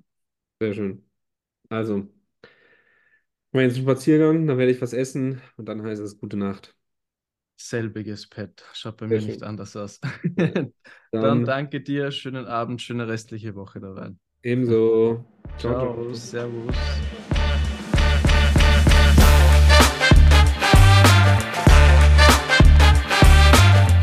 Wenn dir diese Folge gefallen hat, dann teile sie mit der Welt. Wer muss sie unbedingt hören? Wer fällt dir sofort ein, wenn du an die hier angesprochenen Themen denkst? Lass mir ein Like und einen Kommentar da, um in Zukunft weitere solche Folgen produzieren zu können. Ich freue mich über deine Unterstützung. Bis dahin, Grüße.